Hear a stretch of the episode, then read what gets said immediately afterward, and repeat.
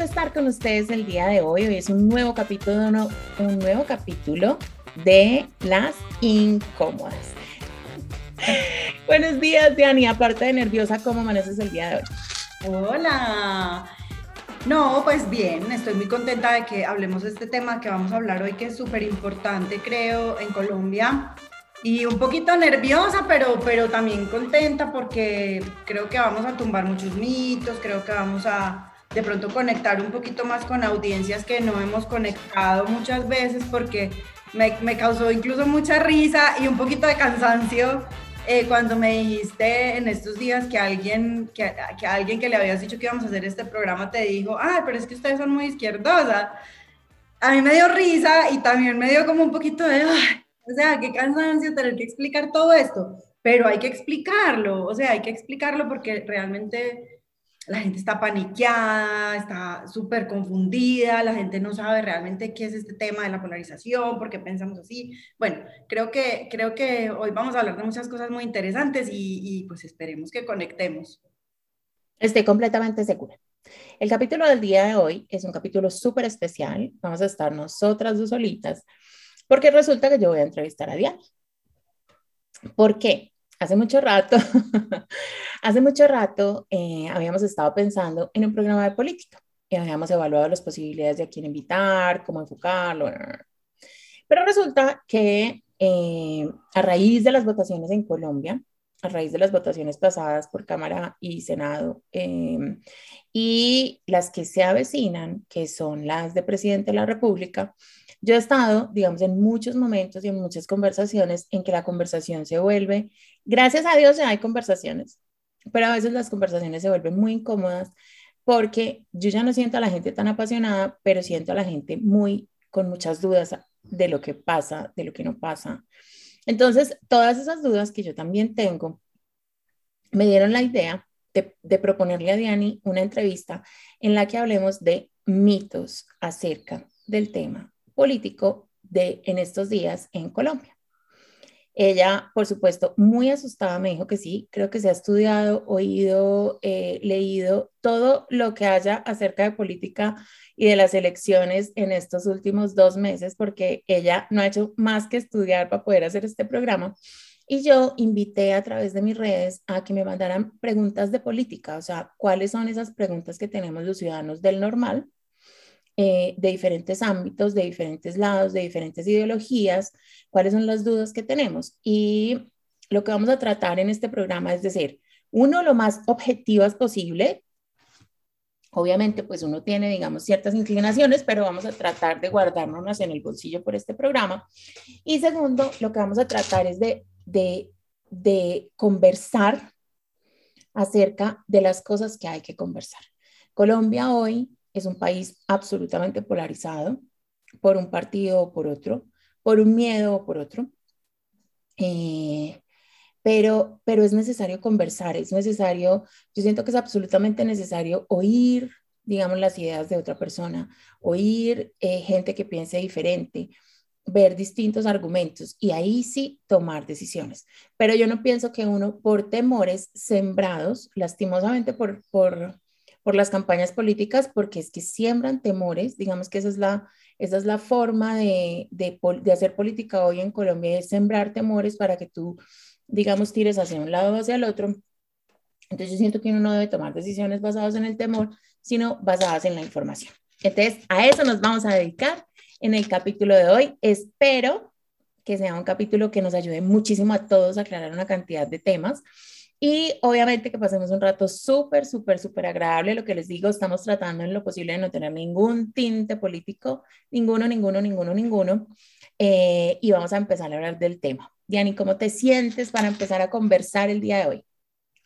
Me siento feliz, me siento, además, me parece fundamental abordar estos temas eh, lo que tú dices es muy cierto, digamos, eh, yo creo que lo de los tintes políticos eh, realmente eso no tiene importancia, porque la gente está convencida que todos en este momento somos de izquierda o somos de derecha. Entonces, si tú no estás de acuerdo conmigo, tú eres del otro. Pero lo malo de esto es que a pesar de que, gracias a la información que hay hoy en día, a la globalización, conocemos mucho del mundo y todos nos vamos moviendo un poco más hacia el centro, conocemos otras culturas, conocemos otras personas, eh, digamos que nos empapamos más de las diferencias.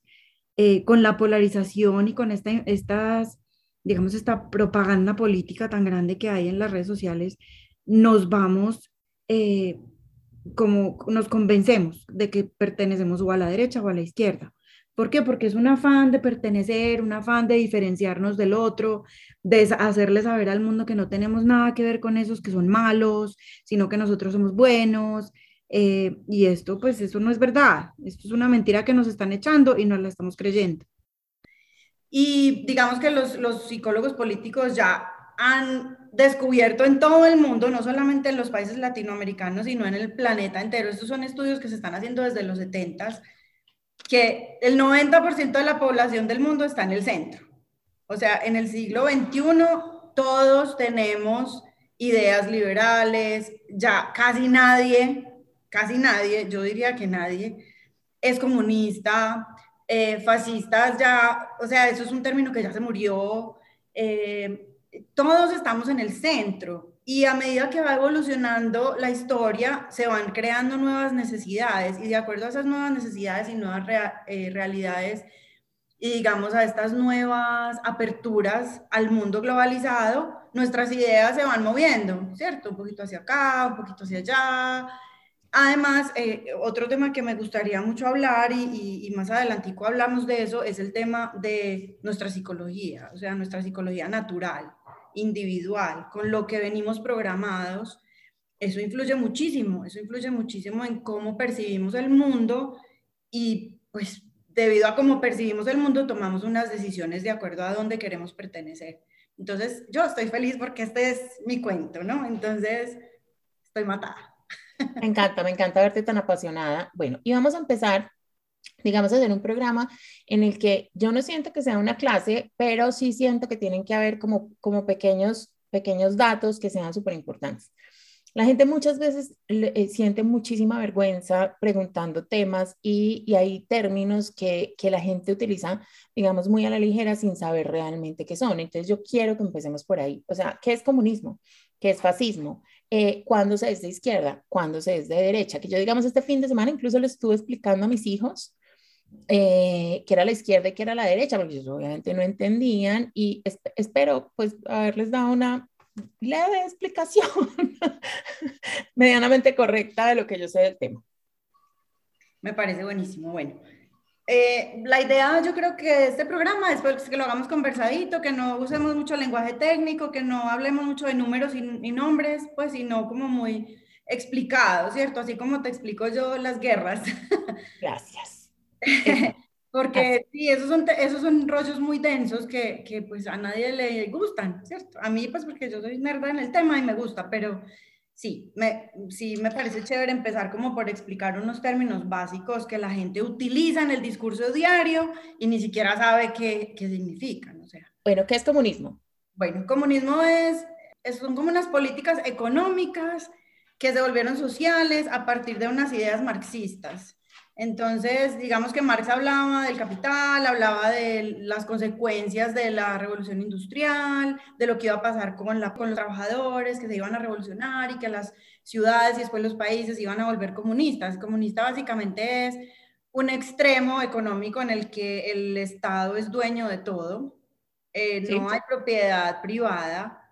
Eh, entonces el Estado, digamos que se beneficia de todo lo que produce un país y lo reparte y lo distribuye entre sus ciudadanos, ¿cierto? Pero pues ya como vimos, el comunismo falló, eso no funcionó, eso va en contra de la Bueno, pero entonces hay que empezar a ser, digamos, diferenciales. El comunismo es una, em, un modelo económico que, que ha fallado a nivel mundial en los diferentes países donde se ha aplicado. ¿En qué países se ha aplicado?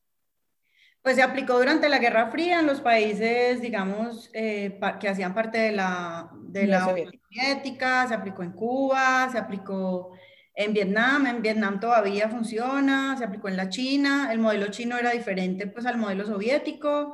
Eh, Hoy en día, ¿qué país es comunista? Corea del Norte. Yo creo que Corea del Norte y tal vez... Vietnam un poquito, pero Vietnam también se ha abierto a las políticas capitalistas. Mm, Cuba. Y yo creo que... Yo creo Venezuela no. Mm, no, pues es, es una línea ahí medio gris, pero no. perfecto. Entonces, desde ahí ya partimos, listo. ¿Qué es el fascismo? El fascismo fue un movimiento que, que, nació después de la Primera Guerra Mundial en Italia, con Mussolini, y se basaba en los miedos que tenía la gente en ese momento. En ese momento, digamos que los, los, las amenazas del mundo eran el comunismo, estas ideas socialistas que venían con todas estas ideas marxistas, eh, y Mussolini pues decidió, digamos que el rey de, en ese momento, eh, Italia todavía era una monarquía, entonces escogieron a Mussolini porque dijeron, este nos conecta con la gente, ¿cierto?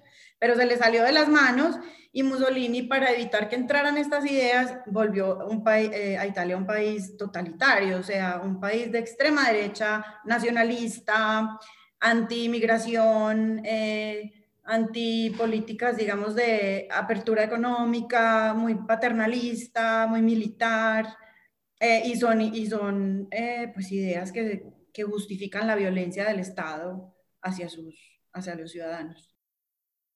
Y, y, otra característica importante del fascismo es que armó a sus ciudadanos, ¿cierto? Eh, unos ciudadanos que estaban convencidos que este líder era pues el Salvador. Eh, y los ciudadanos se armaron para defender su causa. El fascismo es una ideología. Pero ya no se puede realmente hablar de que exista hoy. Prácticamente no, se murió con la Segunda Guerra Mundial, se murió.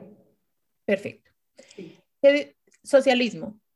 Pues el socialismo al principio era lo que conocemos hoy como comunismo, ¿cierto? Donde el, el, Estado era dueño de todo. Pero hoy en día hace parte de un sistema económico mixto. Yo creo que hoy en día esto ya, se le, esto ya digamos que no se le llama socialismo como tal, sino que se llama eh, socialdemocracia, o sea, socialismo democrático, porque pues el socialismo como lo conocíamos antes como comunismo, pues no era democrático, ¿cierto? Era autoritario, eran gobiernos autoritarios. Hoy son países que son capitalistas, pero tienen eh, pues muchos, que el recaudo fiscal es muy alto y el gobierno invierte mucho en programas sociales. Entonces, toda esa plata que se recoge con los impuestos se reinvierte en, programas sociales y en bienestar para la población. Eh, los países donde hay socialismo son países donde hay libre mercado, donde hay propiedad privada, pero se promueven políticas sociales, como quien dice la seguridad social. Por ejemplo, en Colombia, eh, nuestra constitución tiene mucho de socialismo. Eh, la educación, digamos, el SENA es un, es un, tema socialista, es un tema donde se le da educación gratis a, la población. Eh, eh, la salud, donde hay cobertura universal de salud, eso es un tema también socialista. ¿Qué más? Digamos, la, los derechos laborales, que digamos en Colombia son tan fuertes. Esto también son políticas socialistas. Entonces uno no puede satanizar el, el, socialismo como si fuera comunismo, ¿no? El socialismo son unas políticas que un Estado eh, aplica para funcionar y para servirle a la población. Entonces, pues yo pienso que hoy en día el socialismo ha evolucionado, así como ha evolucionado el capitalismo también. O sea, el capitalismo ¿También es un modelo económico o es un modelo político? Es un modelo social que invade las políticas de un país, ¿cierto? Entonces, eh, tiene unas ideas de, de justicia social, tiene unas ideas de mayor repartición del capital de un país, tiene unas ideas tributarias diferentes. Eh, digamos ¿Francia es socialista? Francia tiene ideas muy socialistas desde la, desde la Revolución Francesa, que han evolucionado, han cambiado, han aumentado, han bajado, como debe ser, como debe ser. Yo creo que a través de la historia los países tienen que ir subiendo, bajando, a lo que nosotros llamamos derecha izquierda, ¿cierto? Dependiendo de las necesidades. ¿Qué es la izquierda y qué es la derecha? Te, te estás haciendo un examen oral brutal, ¿no? No, pues. no, pero solo este pedacito, no se nos vayan a, a, desanimar, que solo son, yo pienso que son conceptos básicos para la conversación, pues. Sí, no, son fundamentales, porque además la gente tiene que entender en dónde está en el espectro político, ¿cierto?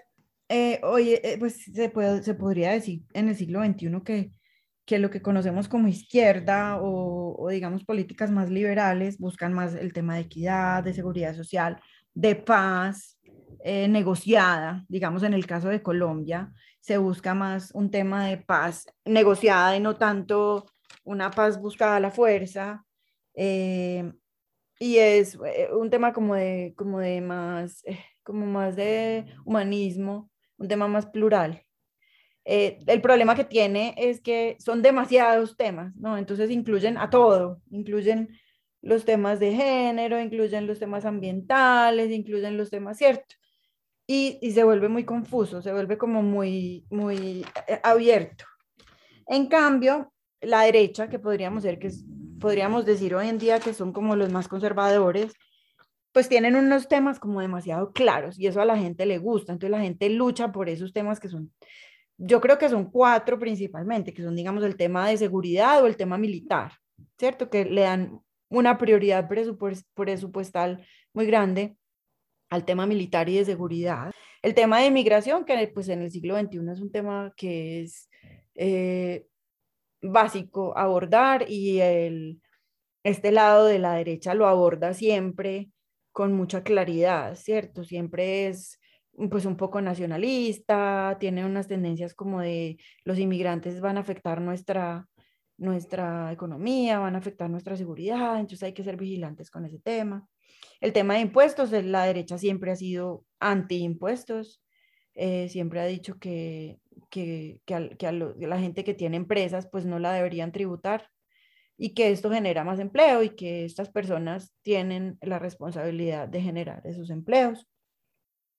Y eh, el tema religioso, ¿cierto? El tema religioso eh, siempre lo incluyen en las políticas gubernamentales, pues que en Colombia la constitución dice que Colombia es un estado laico, pero eh, definitivamente hay mucha influencia de la iglesia. Hoy en día no solamente la católica, sino las iglesias cristianas protestantes. Esta parte, digamos que también es muy clara en la parte de la derecha colombiana. Mira, la idea de la izquierda y la derecha también ha cambiado mucho, pero se originó cuando, cuando se acabó la Revolución Francesa, la, la pregunta era, ¿qué hacemos con el rey? ¿Cierto? ¿Qué hacemos con él? Entonces, básicamente, donde se sentó la gente en la asamblea donde iban a decidir qué hacían con el rey, se definió los de la izquierda y los de la derecha, los que se sentaron a la izquierda y los que se sentaron a la derecha. De ahí nació el término. Los que se sentaron a la izquierda eran más los que acabemos con esta monarquía, ya o sea, hagámosle nosotros, el pueblo es el dueño, y los que se sentaron a la derecha eran los que no, pues podemos hacer lo que hizo Inglaterra, que conservó la monarquía, pero también tiene democracia, eh, conservemos las tradiciones, ¿cierto? Eh, los nacionalismos, bueno, toda esa soberanía del rey.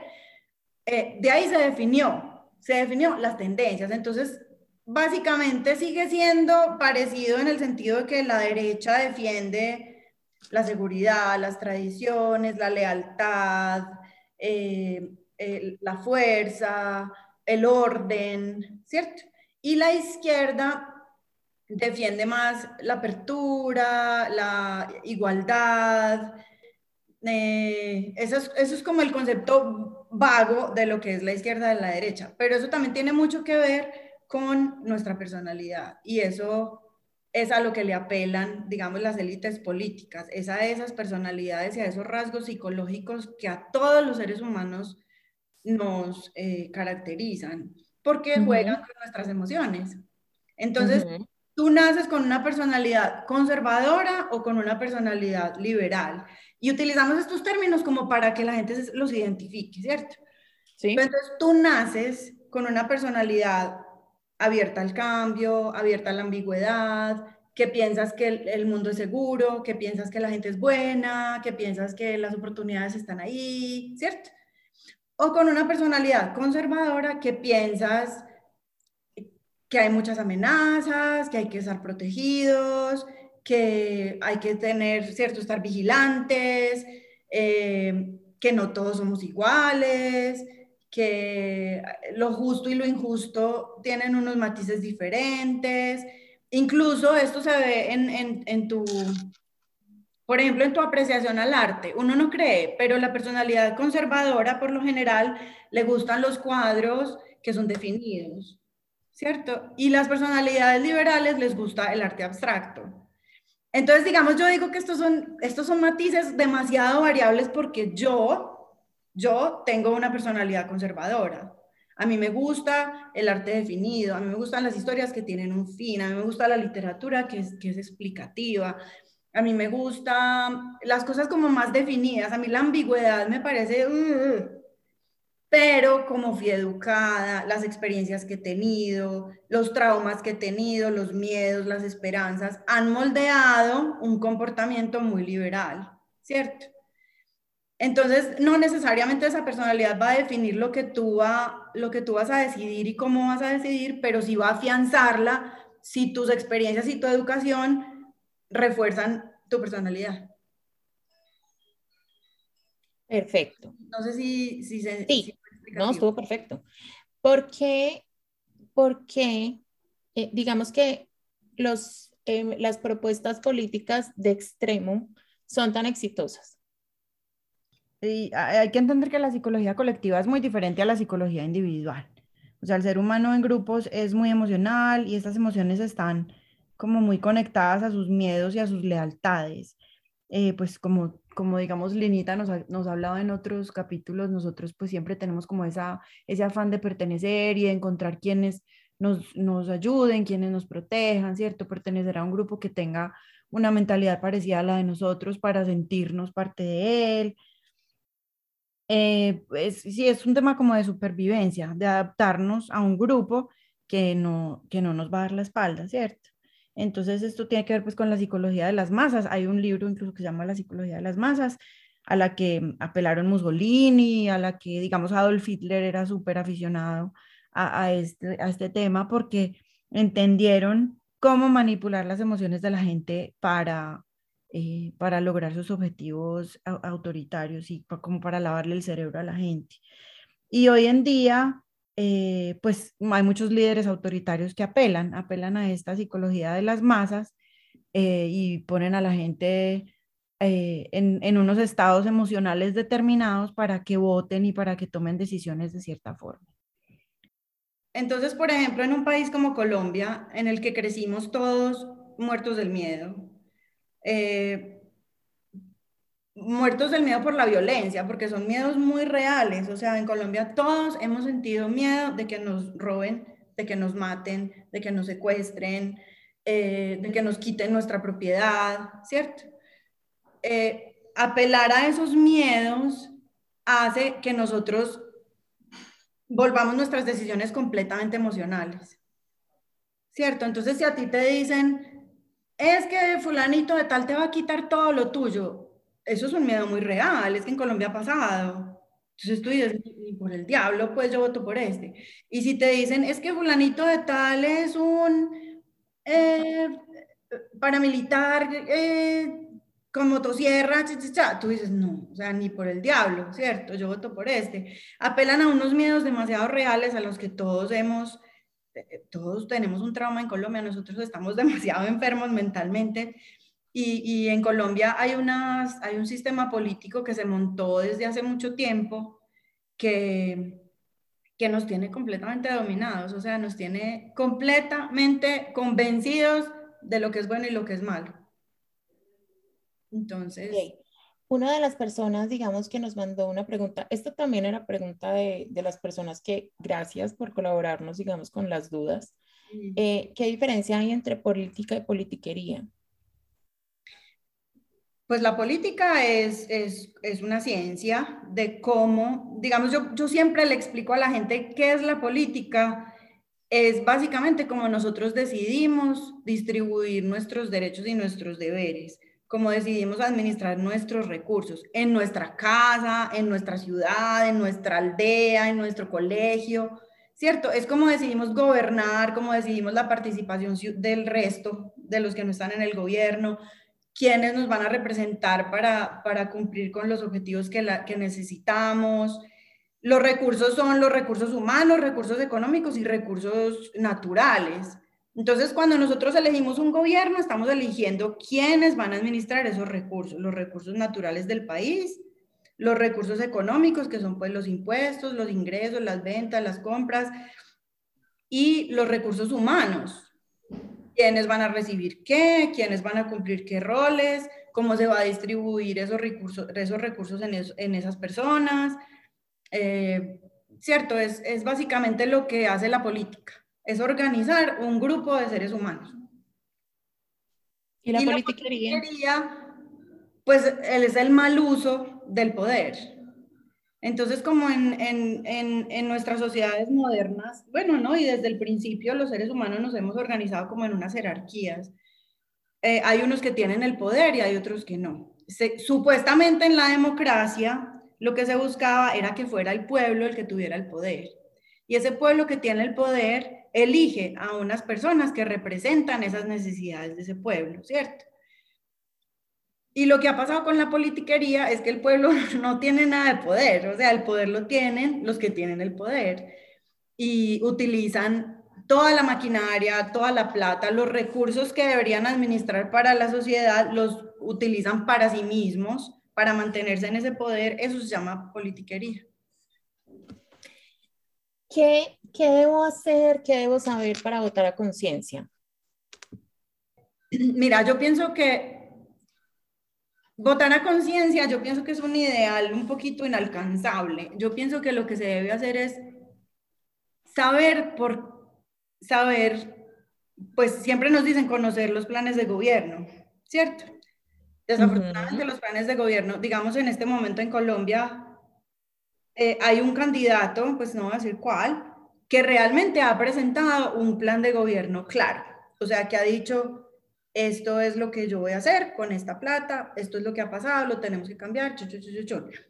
Yo pienso que los demás, que en este momento son cinco, creo, son muy atacando al otro, eh, el mismo discurso de siempre, esto tiene que cambiar, vamos a, crear más, más empleo, vamos a, los impuestos tienen que ser para los ricos, eh, cierto, lo mismo siempre, y eso realmente no es un plan de gobierno. Entonces yo pienso que no caer en ese juego, no caer en el juego de, ay, a mí me gusta este porque dice que le va a, a que va a generar más empleos, pues sí, todos van a decir lo mismo.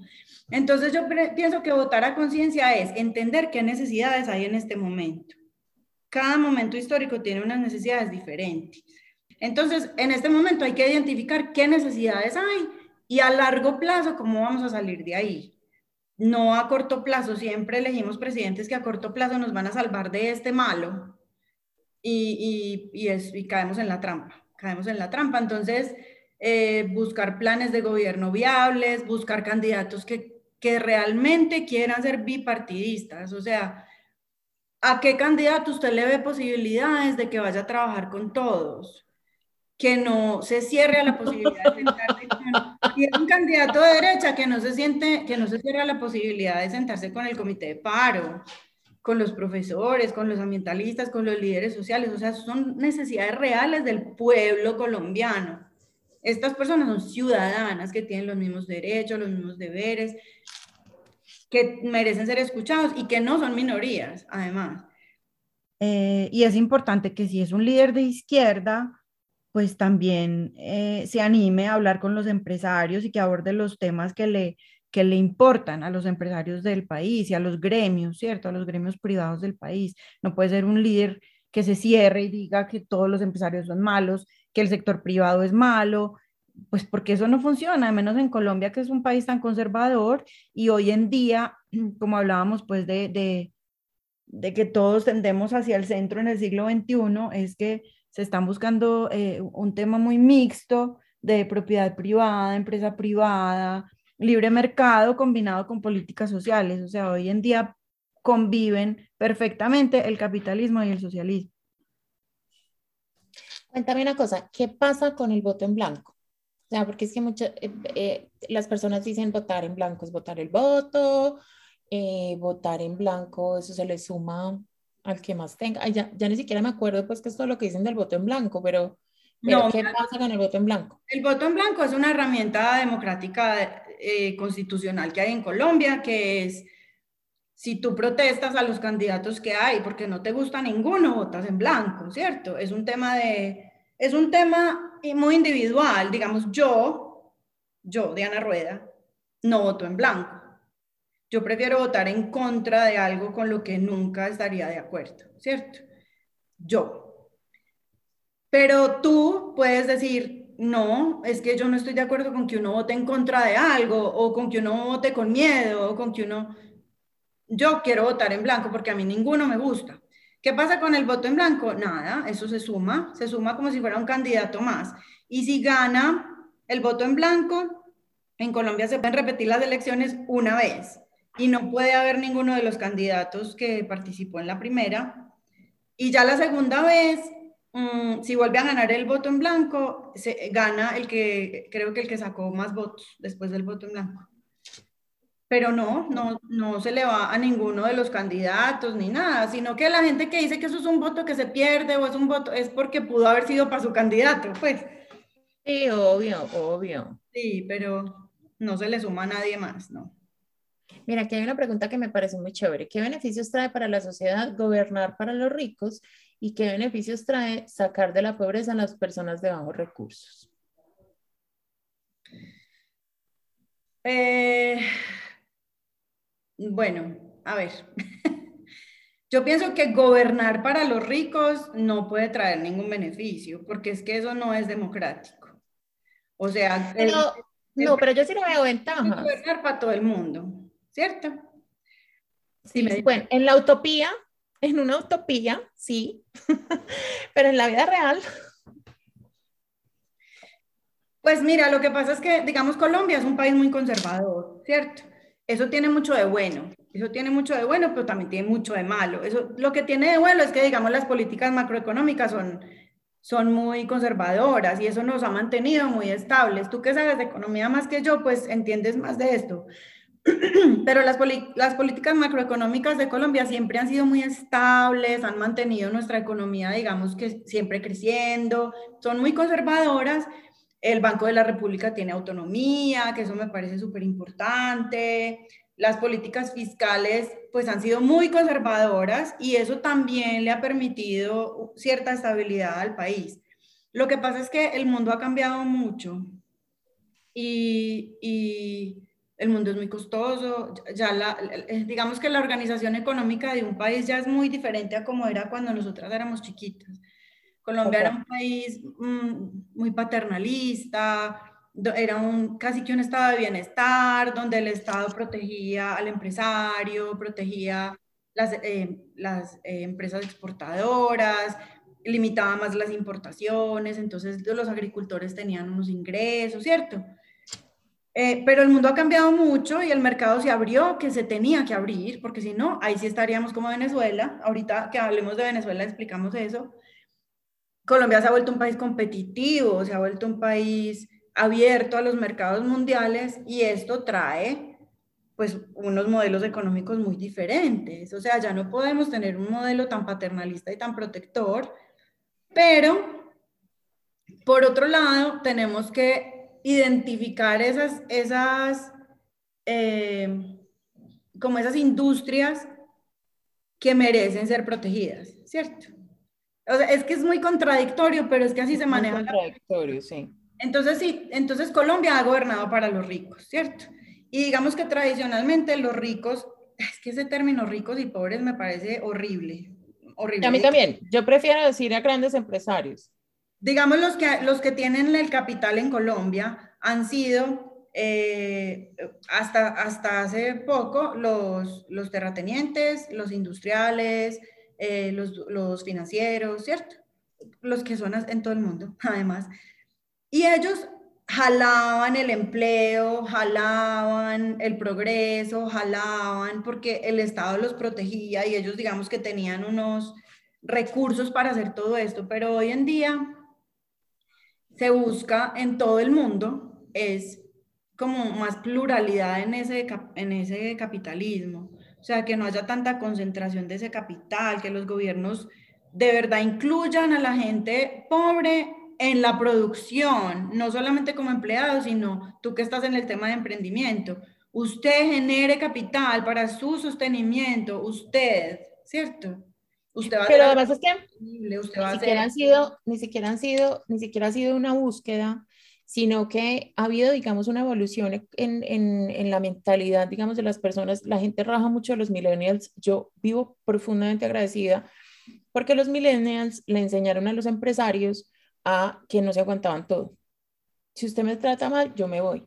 Si usted no me paga lo que yo merezco, yo me voy. Si el trabajo no está chévere, me voy. Entonces, eh, digamos que es obligado a, los empresarios a pensarse, a redefinirse de diferentes maneras y ha hecho que la base económica, eh, más en Estados Unidos que acá, cambie muchísimo porque nos estamos devolviendo, o sea, de las grandes empresas nos estamos devolviendo otra vez a la tienda de barrio, al emprendedor eh, brindando sus servicios, eh, digamos, a, a, su nicho, bueno, como a negocios mucho más pequeños que generan bienestar a la familia que, que, que, tienen alrededor. Entonces, eso ha sido muy bonito. Ese cambio, digamos, en, en, el, en, en, el modelo económico, a mí me parece muy bonito.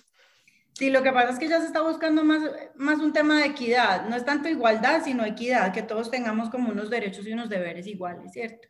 Y eso es, un, eso es una base de la democracia. Entonces, eh, yo por eso creo que gobernar para los ricos hoy en día, eso, eso tampoco funcionó. Eso tampoco funcionó. O sea, los gobiernos que deciden eh, darle beneficios tributarios a los mega ricos para generar más empleo, eso se demostró que no sucedió. Eso no pasa. Estas empresas lo que hacen es cortar costos, mochan cabezas y, y eso, es, y eso es una decisión que no es ilegal. O sea, eso es una decisión que es totalmente moral y cada quien tiene derecho a tener su su mm, brújula moral hacia donde quiera, eso está bien.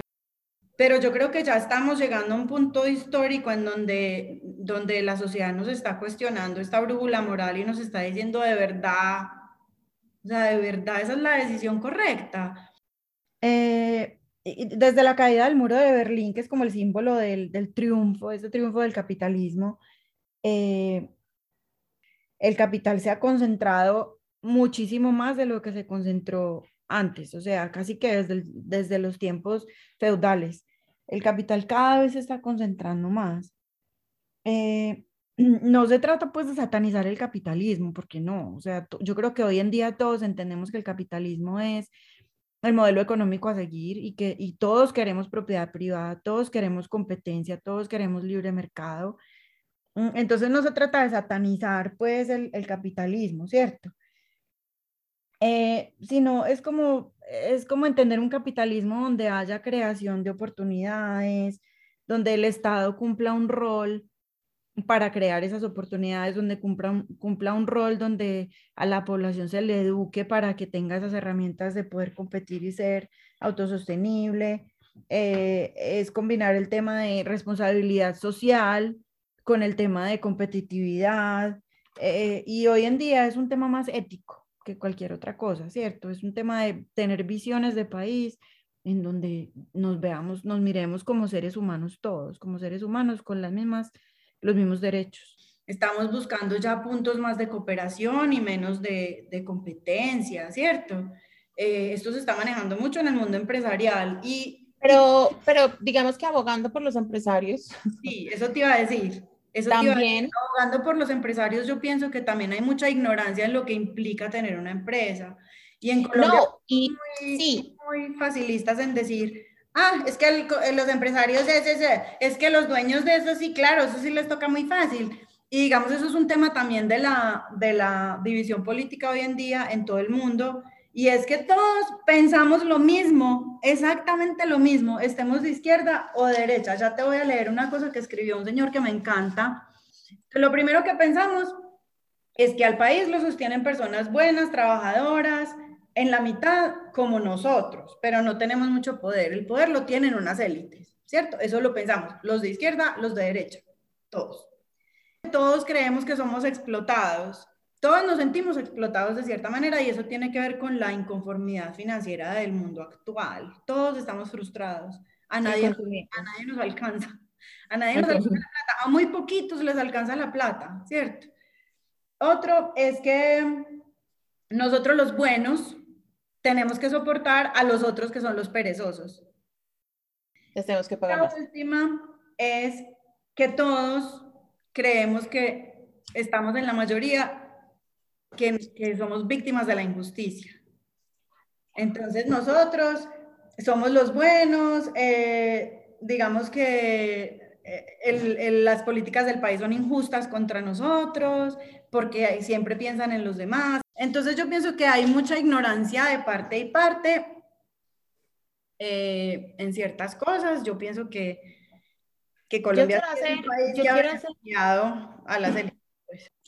Y, y, también el crecimiento de la economía vista desde estas estadísticas, pues sí, hay que tener estadísticas, hay que tener números, pero, pero yo pienso que hoy en día eh, ya se demostró que el, el, el sistema de, de, quitarle los impuestos a, a, los, a los mega ricos o a los billonarios, pues ya se demostró en, el, en, el, en la crisis del 2008 eh, lo que Wall Street le mostró al mundo entero lo que hacen estas empresas con la plata, con la plata que se ahorran con, estas, eh, eh, con estos beneficios tributarios y es invertir en más acciones, invertir en más capital, darle bonos a los ejecutivos de las empresas, ese tipo de políticas de crecimiento, pero realmente no es creación de, empleos. Esto pues ya se demostró y creo que eso es algo que, que la gente tiene que entender en lo que nos ha fallado el capitalismo y hay que reevaluar este tema tributario porque, porque ¿no? los impuestos es la forma como un gobierno financia los planes y los proyectos que tiene. Entonces, pues no se pueden satanizar tanto tampoco los impuestos. Yo quiero, yo quiero hacer aquí una invitación que me parece importantísima y es Mira, independiente en qué, en qué, digamos, nivel social esté usted o económico, lo que sea, eh, trate de construir, no trate de, de, juzgar a nadie. O sea, a mí cuando se sientan a juzgarlos del paro, entonces arrancan a rajarlos del paro. Venga, es que usted no es mulero, o sea, usted no tiene ni idea. Usted no es transportador, usted no tiene ni idea de esa gente porque está, o sea, ¿qué está pasando? Porque es que juzgar desde afuera es muy fácil. O por ejemplo, con las protestas, entonces el chiste es, el, ese parece el de la primera línea, no sé qué. primero que todo me parece súper despectivo que hablen de las personas así. Segundo, sí, puede que sean vándalos, estoy de acuerdo, pero puede que no. Puede que sean estudiantes o puede que sean personas conscientes socialmente que ven algo que usted no está viendo. Que la violencia no es el, la vía, completamente de acuerdo, pero es que usted no sabe qué está pasando allá. Eh, los de la comunidad LGTBI, pues perdón que yo no me sé los, perdón que yo no me sé las letras, nunca me las he, nunca me las he aprendido, me las esta es la tarea del día de hoy, me voy a aprender las letras. Ellas cambian también. cada ocho días las cambian. LGTBI.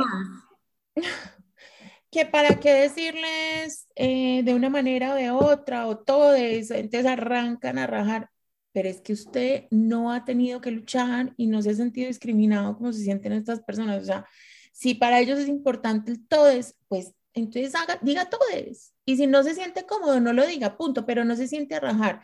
Entonces, yo pienso que desde ahí uno tiene que construir patria, o sea, ponerse en los zapatos de alguien que está pasando por cosas distintas a las suyas.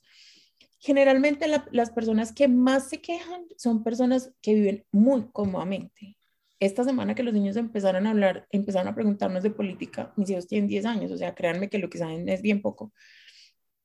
Eh, Alejo les digo una cosa que me pareció muy bonita, les digo, miren gordos, el 95% de las personas en el planeta Tierra no viven como viven ustedes. ¿Por qué? Porque vivimos en una casa cómoda, porque tenemos un automóvil para transportarnos, porque tenemos unas cosas, porque estudian en un colegio privado, porque tenemos una cantidad de cosas que son Mm, absolutamente maravilloso O sea, es que yo vivo 100% cómodamente. Tengo una persona que me ayuda en la limpieza del hogar. O sea, unas cosas que en otros países son absolutamente imposibles. Entonces, yo siento que hacer patria también es decir, venga, yo voy a aportar. ¿Cómo? Así sea no criticando al resto, ya me parece suficiente aporte. Porque a mí me parece que una de las cosas que más genera polarización son esas conversaciones de sentémonos a rajar del de allí que se está quejando por X y Z que a usted le parezca, porque he oído, a usted le parezca una sinvergüenza de amparo, que a usted le parezca una sinvergüenza, perfecto, se lo respeto, me parece, me parece prudente que lo exprese de vez en cuando, pero, pero, pero que no sea el tema de todos los días en todos los ambientes, porque la verdad eso me parece muy tóxico para nuestra nación. Pues qué pena esta desahogadita aquí. Listo. Y digamos, hay una cosa que, que, yo no sé si tú mencionaste o no, pero em, eh, hablaban de la, en la pregunta se decía cuáles son las ventajas de, de gobernar para los pobres. Entonces, digamos que tener políticas conservadoras en la economía, que por lo general se entiende como gobernar para los ricos, eh, tiene cosas buenas, digamos, en, en lo que yo te decía, ¿cierto? Pero pienso que en este momento histórico tenemos es una crisis moral impresionante, ¿cierto? Entonces yo creo que no son tanto las políticas, sino eh, es la sociedad. Yo creo que la sociedad está pensando en cosas que no, que no son, porque es que, no, porque es que cuando vivimos en una comunidad, en un colectivo, no podemos ser tan individualistas, ¿cierto? Y, y, y, y gobernar para los pobres, que yo pienso que es lo que la gente llama hoy en día socialismo, pues qué. Comunismo, porque ni siquiera socialismo, comunismo. Sí, eh, pero es que la gente lo tira como en la misma... por eso están en la... Por eso dije que era muy importante discriminar los términos, porque todo eso va a la misma canasta. Y digamos que eso es muy populista, ¿cierto? Eh, el populismo pues también está eh, dominando el discurso político en el mundo. lo que hizo Chávez Quiero aclarar para la persona que no sepa que el populismo, según lo que yo entiendo, porque Diani me puede corregir, es em, como decir cosas que agraden a las multitudes para poder ser electos. Sí, el, el, populismo no es un tema de izquierda, no es un tema de izquierda y no es un tema de derecha. Es un tema de tú buscar un discurso que, que te haga, que haga sentir a la gente que tú eres uno de ellos. ¿Cierto? Que tú eres pues un bacán y que tú vas a luchar por ellos porque tú eres de la calle y que tú em, entiendes sus dolores y sus penas y sus... Ah, y que...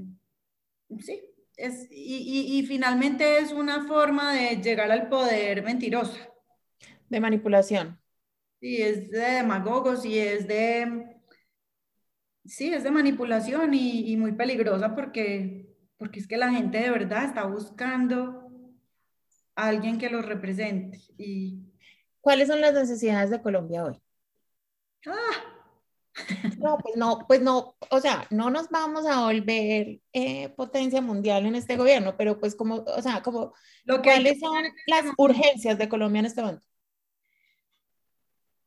Bueno, yo pienso que las reformas, ¿cierto? La reforma agraria que está planteada en el, en el primer punto de la, del proceso, de los acuerdos de La Habana, que yo pienso que sigue siendo una necesidad que la gente entienda esos acuerdos, porque los acuerdos siguen siendo muy satanizados, siguen siendo, y eso, si quieres lo hablamos ahorita, eso tiene muchísimo que ver con este sistema que se ha montado en el país en los últimos 30, 40 años. Eh, pero la reforma agraria es integral, es necesaria. La, hay, tiene que haber una reforma tributaria, tiene que haber. Eh, también se ha satanizado mucho las reformas tributarias, pero tiene que haber. O sea, ¿Por qué? Porque es que en el capitalismo la única forma de controlar el monstruo capitalista es a través de impuestos. El problema que tiene Colombia es que esos impuestos siempre le pegan duros a la clase media.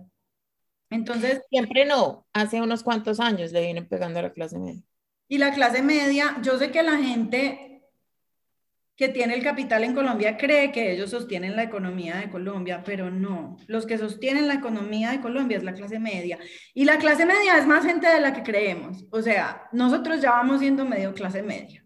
Mm. Eh, porque, porque ha cambiado, ha cambiado. El acceso al capital es distinto, el acceso a las cosas son diferentes. Nosotros ya no nos alcanza la plata que alcanzaba hace 40 años para comprar unas cosas.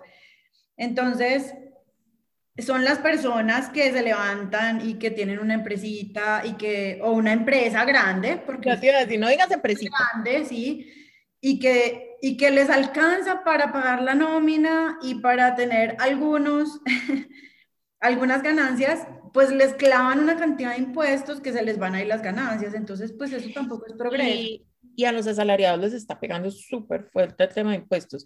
Pero, pero es que a mí me parece que el tema de reforma tributaria no, no necesariamente em, es la respuesta, porque para mí la respuesta es, o sea, como bajémosle a la corrupción y no hay necesidad de reforma tributaria. Por eso te pregunté, pero pues sé que aquí no vamos a debatir ese tema. No, sí, no, sí, es que esos son, esos son temas de, dependiendo de la visión de país que tengas tú. Yo pienso que un país que no tributa a los, a los más ricos es un país que fomenta el monopolio, es un país que fomenta eh, la, eh, la concentración del capital, es un país que fomenta políticas violentas que se aplican en Colombia todavía, o sea, políticas de de posesión de tierra violentamente, políticas donde no hay un catastro, además, no hay un catastro en Colombia efectivo que nos diga estas tierras son para esto, estas tierras le pertenecen a fulanito, esta... no hay. Entonces, cuando tú eres el dueño, pues tú te apropias de todo, violentamente además. Y la reforma tributaria también, digamos que, que aseguraría que cuando haya un censo catastral eficiente, se tribute. O sea, si tú eres dueño de una propiedad, pues tú tienes que pagar unos impuestos por esa propiedad, ¿cierto? La informalidad de la, de la propiedad en Colombia es una mata de corrupción, una mata de violencia. Es, es, yo diría que una de las razones más fuertes que tiene el conflicto colombiano y, y, esto tiene que ver con la forma como se ha tributado el pueblo colombiano. En Colombia no tributan a los que tienen que tributar, mejor dicho. Pienso. Otra reforma, pues, es la reforma a la justicia, que no la deben hace mucho tiempo, porque la justicia de Colombia no está siendo, no está siendo justa para la gente. O sea, la gente en Colombia está muy inconforme con el, con el sistema judicial y la gente no siente que haya eh, yo no sé si castigo sea la palabra, pero la gente no se siente como de verdad representada por la justicia en Colombia. Entonces, ¿eso qué hace? Que la gente se tome la justicia por sus manos. Porque si tú sientes que, que, al señor que violó a mi mamá no lo van a meter a la cárcel, o al señor que me quitó las tierras no le va a pasar nada, o al, o al guerrillero que cha, no le va a pasar nada, entonces yo voy y mato a ese señor. Pues eso eso pasa en Colombia, eso pasa en muchas partes del mundo, porque la justicia no se le está viendo la necesidad. otro problema que yo le veo a, la, justicia en Colombia es que las IAS, que son las, las que supuestamente representan al ciudadano ante el gobierno, que son la Procuraduría, la Contraloría, es, la Es un tema de corrupción muy heavy. No están trabajando para la gente están trabajando para el gobierno. Entonces se, acabó, se acabó el DAS y la fiscalía ahorita hace lo que hacía el DAS que es chuzar, eh, eh, digamos que amenazar, eh, intimidar, o sea, hace unas funciones que nada que ver con lo que tiene que hacer, que es representar a la ciudadanía ante, pues, ante el gobierno, ¿cierto? O ante la, la justicia. y, la, y la otra reforma es la pensional, de la cual se está hablando en este momento mucho, porque la gente está diciendo que hay un candidato que quiere expropiar las, las pensiones, ¿cierto? Entonces, esa reforma pensional se tiene que hacer, se tiene que hacer, pero pues hay formas de hacerla, ¿cierto? Entonces, pues si quieres hablamos ahora de esas reformas.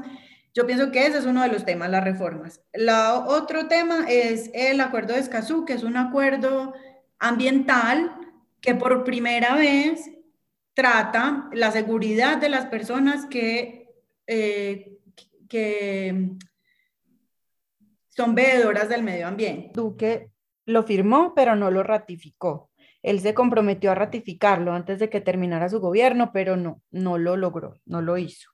Entonces, eh, pienso que es importante que el próximo presidente de Colombia, cualquiera que sea, ratifique este acuerdo y de verdad haga compromisos claros con, con este tema ambiental que es tan importante. Eh, básicamente, el, acuerdo de Escazú eh, tiene como unas premisas y es que para el 2000 bueno, son, son muchas cosas ambientales, pero digamos una de ellas es que para el 2030 ya no va a haber eh, muchas de las especies que tenemos.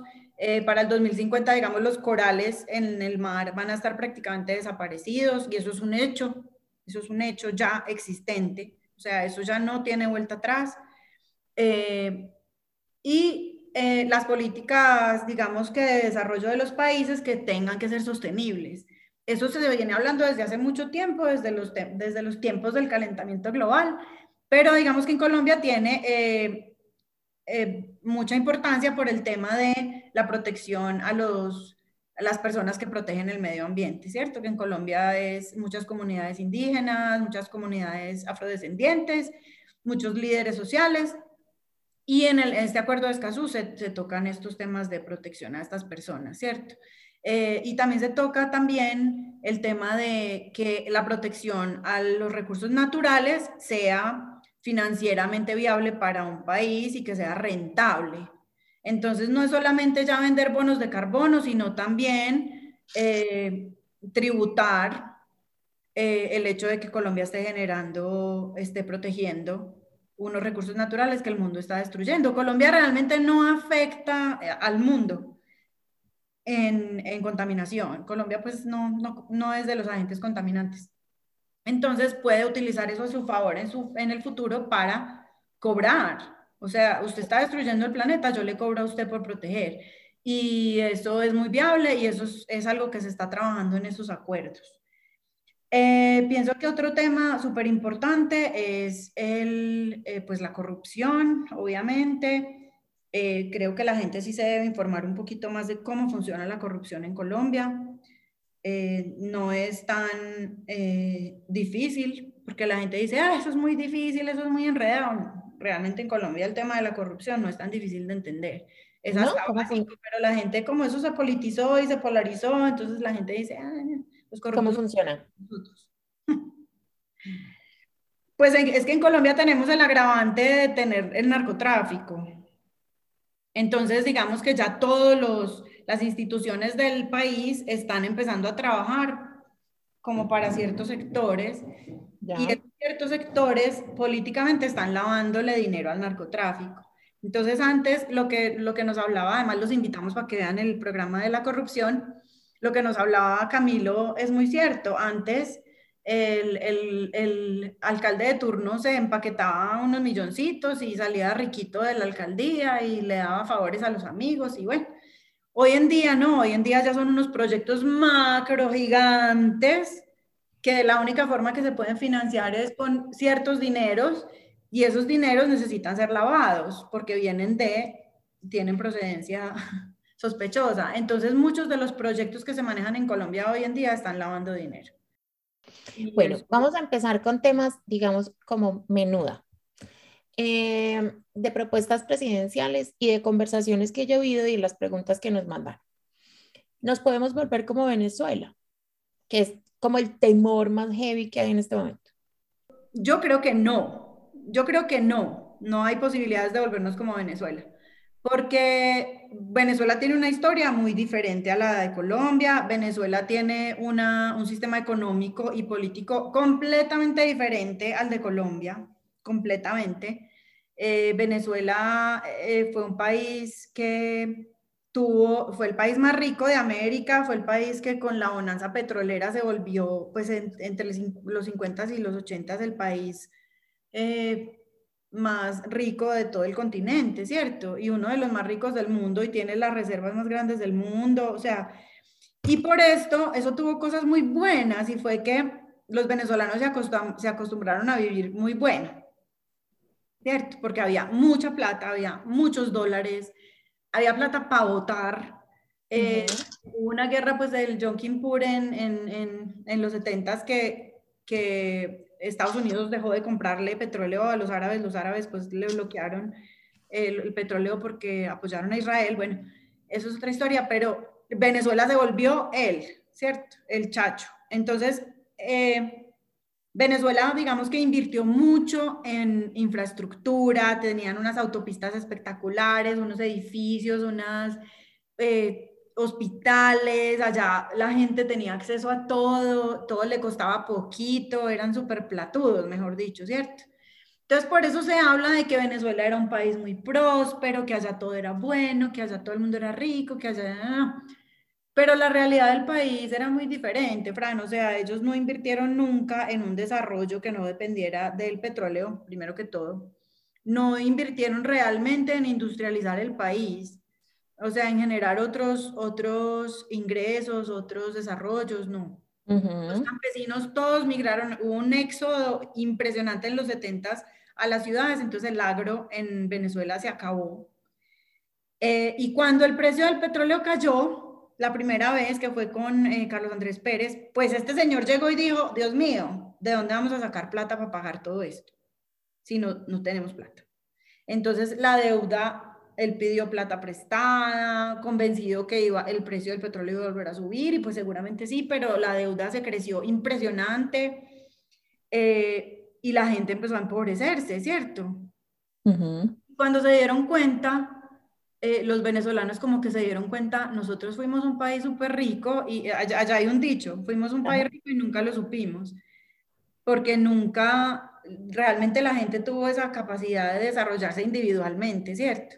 Entonces eh, fue un estado muy paternalista, un estado de bienestar completo. No solamente Chávez eh, con su socialismo creó un estado de bienestar, sino que Venezuela siempre fue un estado de bienestar. Ya. Estado venezolano siempre suplía las necesidades de la gente eh, y, nunca, se abrió al, nunca se abrió al mercado mundial.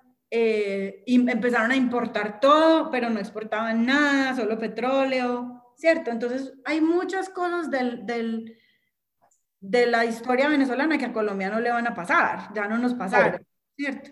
Y, y, llega Chávez con este discurso y con esa bonanza petrolera que le tocó y empieza a darle trabajo. Creo que PDVSA contrató como a 120 mil personas, una cosa así, 115 mil personas. Imagínate el Estado pagándole a toda esa gente en una empresa que no creció.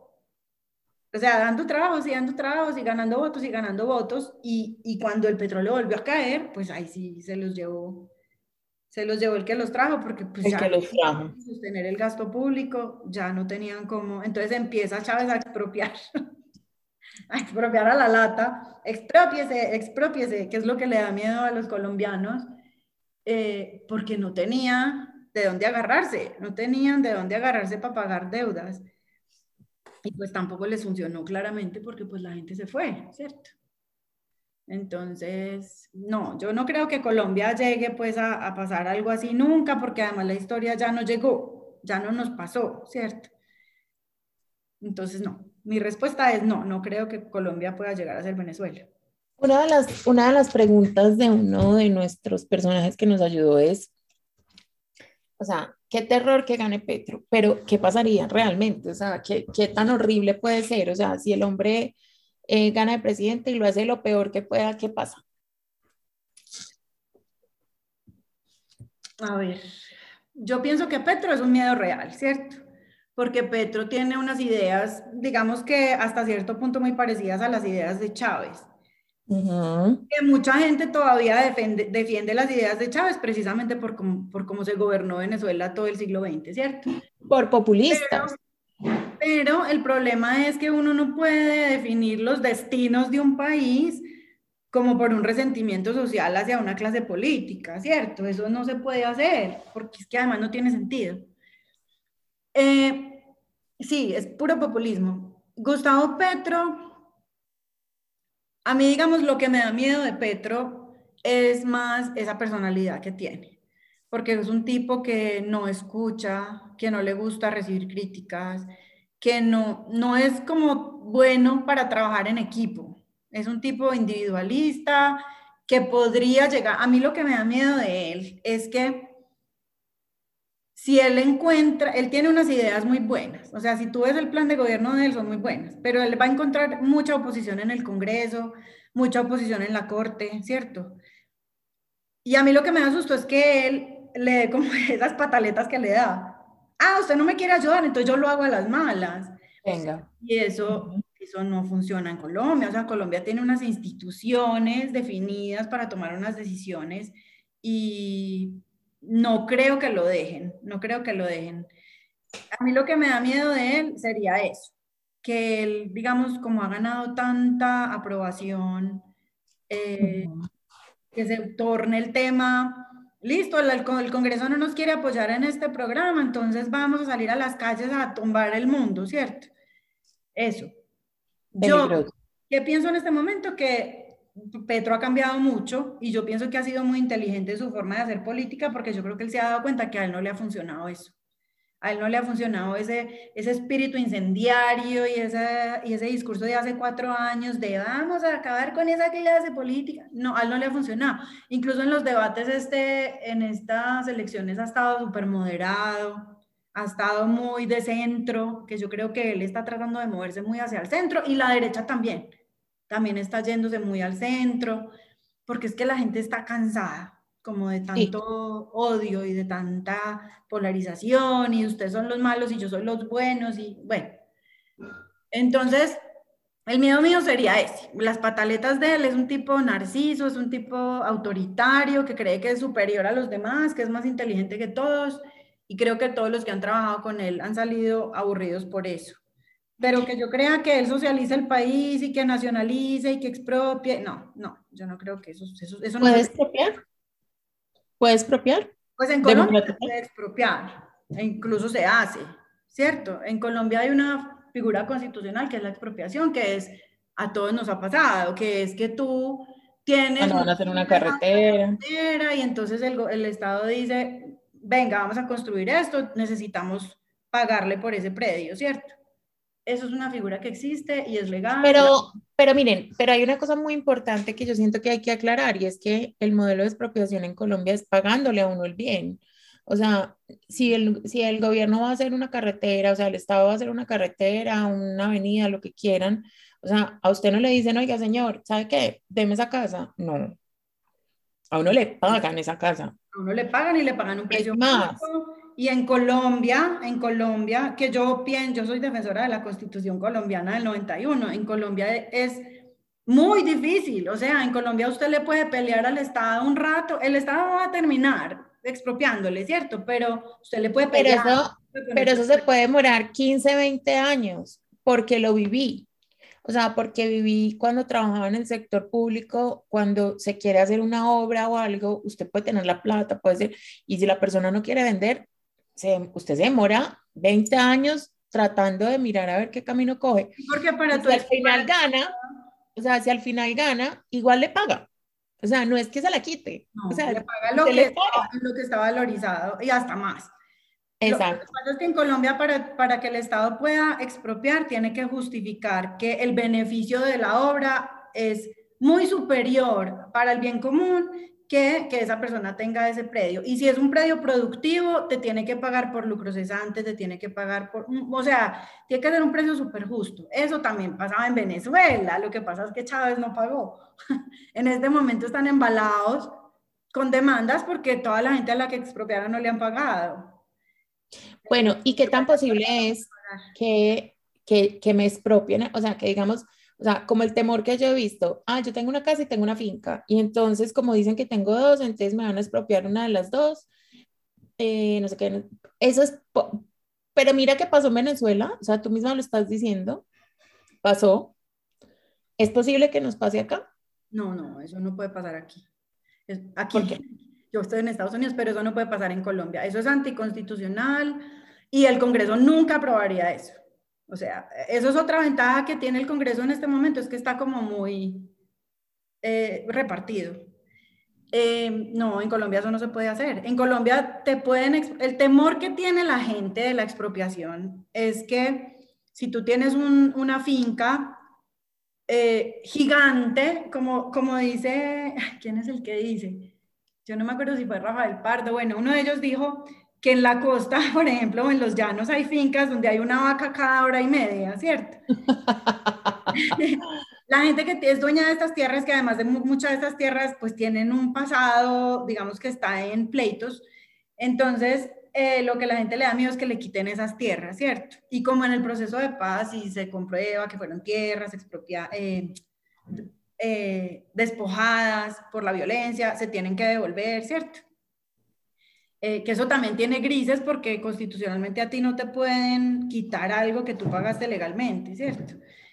Eh, pero, pero lo que le da miedo a la gente es que le quiten eso, porque son tierras que no están siendo productivas realmente. O sea, si tú tienes una vaca cada hora y media, tú no estás utilizando la tierra como debe ser, en un país donde la gente necesita tierra para producir, necesita tierra para trabajar y donde hay un potencial agroindustrial inmenso que se quieren buscar todos los gobiernos de derecha y de izquierda en Colombia. O sea, si hay algo en que coinciden En este momento los tres mayores candidatos que son eh, Federico Gutiérrez, Sergio Fajardo y Gustavo Petro, pues siendo los dos de los extremos los más posibles ganadores, los tres coinciden en eso, en que en Colombia la, eh, se tienen que utilizar, hay como, es que yo no me sé muy bien los números, pero como 20 millones de hectáreas que no están siendo aprovechadas para agroindustria y para producción agrícola. Y, la idea es que estas tierras se, se, se utilicen mejor, ¿cierto?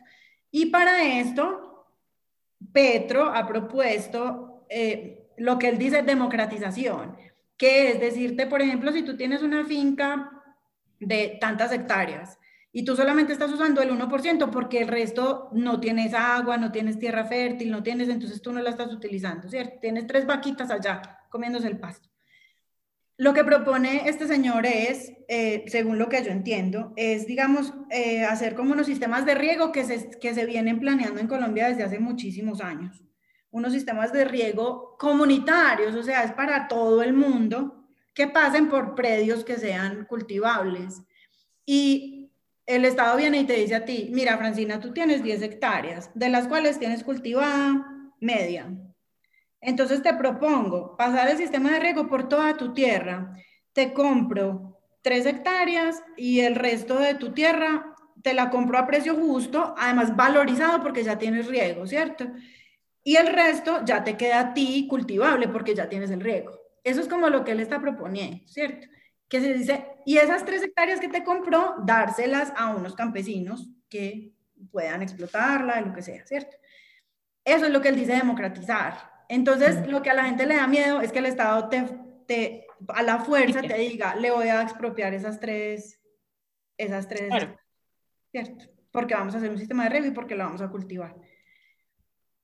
Es un riesgo, yo no, yo no creo que eso lo apruebe, digamos, lo aprobara, digamos, un congreso el Congreso en este momento. Pero, pero bajo la premisa de que la expropiación es para justificar un bien común, pues yo no sé qué tanto eso pueda pasar. Y, según él es un gana-gana porque tú te estás ganando una tierra más productiva, pero según tú me están quitando tierra. Así no produzca nada, eso es mío, ¿cierto? Sí, claro. Entonces depende mucho de cómo tú veas cómo debe ser la distribución del capital en el país. Eso pues también es muy respetable. Eh, otra de las preguntas es, ¿por qué no han reducido el número de congresistas en Colombia? Pues yo no sé si eso sea, yo no sé si eso sea importante, la verdad. Mira, el, el problema de la, de la plata que se va en el Congreso no es por los salarios de los congresistas. O sea, los salarios de los congresistas pueden ser muy altos, pero eso, no, eso es una pulga en el presupuesto nacional. Una menuda, sí. La, la, la distribución de, la, de, la, de las curules, yo pienso que están bien repartidas. O sea, tú repartes dos senadores, eh, dos eh, representantes a la Cámara por cada, por cada departamento, más, más uno por cada 370 mil habitantes, algo así, que me parece justo, es la representación de tu departamento, dependiendo de la cantidad de gente que haya en tu departamento. Y los senadores, pues tú, hay, pues son nacionales, ¿cierto? Hay un número de nacionales que representan los intereses de todo el país. Mm, no sé, no sé, la gente piensa mucho que reduciendo el, el, el, Congreso se reduce el gasto público, a mí eso me parece como que no haría mucha mella ahí, pero... Pero, es que, ¿sabes? ¿sabes? Digamos, yo siento que es, es, una sensación de injusticia, yo no siento que sea, que sea un tema relevante en tema de dinero, claramente no lo es y sí lo es, pues porque si uno dice, no, Mario, mis groserías de siempre. Eh, se nos están yendo, no sé, 12 mil millones de pesos en, en congresistas, en, eh, miren, estoy dando una cifra, pues que yo no tengo ni idea cuál sea la de verdad, ¿no? En en Cámara, en, en, Senado y en, y en todos los eh, asistentes y choferes y demás. de gente que no está haciendo nada, uno dice, ay, no, venga, pues no, o sea, esos 12 mil no los gastamos en cualquier otra cosa. ¿cierto? yo siento que es, es, un tema de eso, o sea, es un tema de, venga, es que hay, o sea, hay muchos, yo no sé cuántos sean, pero pues son, muchos y cuando usted le pasan los videos de que fulanito se durmió, de que no asistieron a los debates, de que no sé qué, no sé qué, no sé qué, entonces uno dice, no, pues, o sea, ¿qué es esto? Sí, definitivamente hay una crisis en, en, el problema no es el número, sino es la calidad de gente que hay allá arriba. Y Exactamente. territorialmente, eh, pues nosotras conocemos el caso de Caldas, Las curules de los, del Congreso se las, se las heredan como si fuera una, una casa, ¿cierto? Entonces, se las heredan como en familias y en grupos económicos. Entonces, en cada región hay unas curules que se heredan.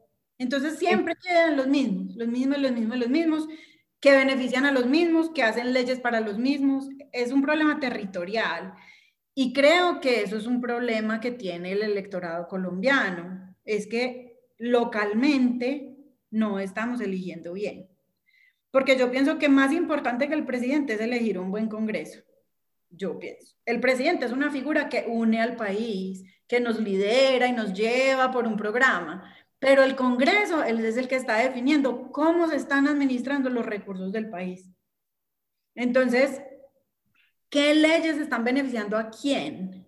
cómo se está protegiendo o cambiando la constitución. O sea, hay gente que tiene demasiado poder y nosotros elegimos a cualquiera, pues al que nos dio una teja, pues, que no juzgo eso, pero sí estamos eligiendo como muy emocionalmente, pues, digamos. A mí hay, a mí hay una, a mí hay una enseñanza que dejó un exalcalde de Manizales, eh, que decía, usted reciba la teja, pero vote por el que quiera. O sea, usted reciba el tamal, pero vote por el que quiera. Y, y yo pienso que es válido. O sea, usted reciba lo que le den, pues en Colombia vivimos, o sea, uno no puede tapar el sol con un dedo, pero pues vote por el que quiera, o sea, igual no, nadie tiene como enterarse. O sea, qué cosa tan fea la que estoy diciendo, pero pues nada que hacer.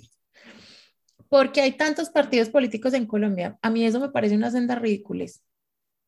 O sea, este, em, pues o sea, estos tarjetones me parecen completamente absurdos. No, además que me parece que, que ya los partidos políticos no, no, representan ningún tipo de ideologías. O sea, es que, eh, digamos que a mí me da mucho trabajo entender los temas políticos, pero yo, yo, sí, yo sí me sentiría pues como medianamente a gusto con un partido político que representara mis ideologías, pero es que no, no, pues no, eh, porque en, la representan como dos días y después eso ya se empieza a volver una cosa horrorosa y ya, y ya no es. ¿Por qué hay tantos partidos políticos en Colombia? Pues por, porque esa maquinaria política da mucha plata. Mira, lo que tú decías ahorita que no tienen cómo enterarse, la gente sí se entera por quién están votando. O sea, eso es, eso es todo un sistema que ya está montado. De usted vota por mí, yo me doy cuenta si usted votó por mí o no, ¿cierto? Como nos dimos cuenta ahorita con estas elecciones, eso hay gente metida ahí en los jurados, en los no sé qué, en los no sé cuántas. Bueno. Eh, pero digamos que idealmente, y si tuviéramos unos partidos realmente representativos, idealmente tendríamos dos o tres, ¿cierto? Uno conservador, uno liberal y otro, digamos que independiente. Ese es como el ideal. Para que uno no se confunda mucho y uno diga, bueno, yo no estoy de acuerdo con todo lo que este señor dice, pero representa lo que yo quiero para el país. ¿cierto? Porque ningún candidato va a representar todo lo que uno quiere. Y eso es otro error que cometemos, que nosotros estamos poniendo nuestros ideales en una persona. Entonces, decimos, ah, es que la derecha siempre es cha, cha, cha, porque esta persona es así. Eso no es verdad, eso no es verdad. O sea, hay muchos candidatos de muchos matices, de muchos lados. Pero tener muchos partidos políticos es un tema, yo pienso que de repartirse la, la tajada ahí entre poquitos. Porque puede que sean muchos partidos políticos, pero son los mismos. Son los mismos. Que arman otro partido. Ah, entonces a mí no me gustó, me peleé con este, entonces voy a armar otro. Y, y, eso pues para la gente es horrible porque si uno no tiene ni idea quién es, por quién va uno, qué es lo que está representando. Yo en Colombia no sé quién representa que los liberales son más godos que hasta y los godos liberales, o sea, todo el mundo está mezclado. Entonces, si hay una crisis de partidos, además que es obligación del partido político evitar que se monte una persona autoritaria. Eso es responsabilidad del partido político. El partido es el que dice, vamos a meter estas personas para la consulta. Ellos son responsables de quién se monta el poder. Y no lo están haciendo. Ellos no hacen control político. Los partidos están trabajando para los clanes políticos de las regiones. Diani, eh, aquí hay una que me gusta mucho porque si los candidatos tienen prontuarios de información pública que no es conveniente para el país, los dejan ser candidatos. Pues yo más o menos me imagino la respuesta, pero, pero sí sería chévere que, pues que una persona con investigaciones abiertas no pudiera participar. Mira, yo pues no soy abogado, pero en Colombia se maneja la presunción de inocencia, ¿cierto? Entonces tú eres inocente hasta que te declaren culpable, ¿cierto? Por ese lado.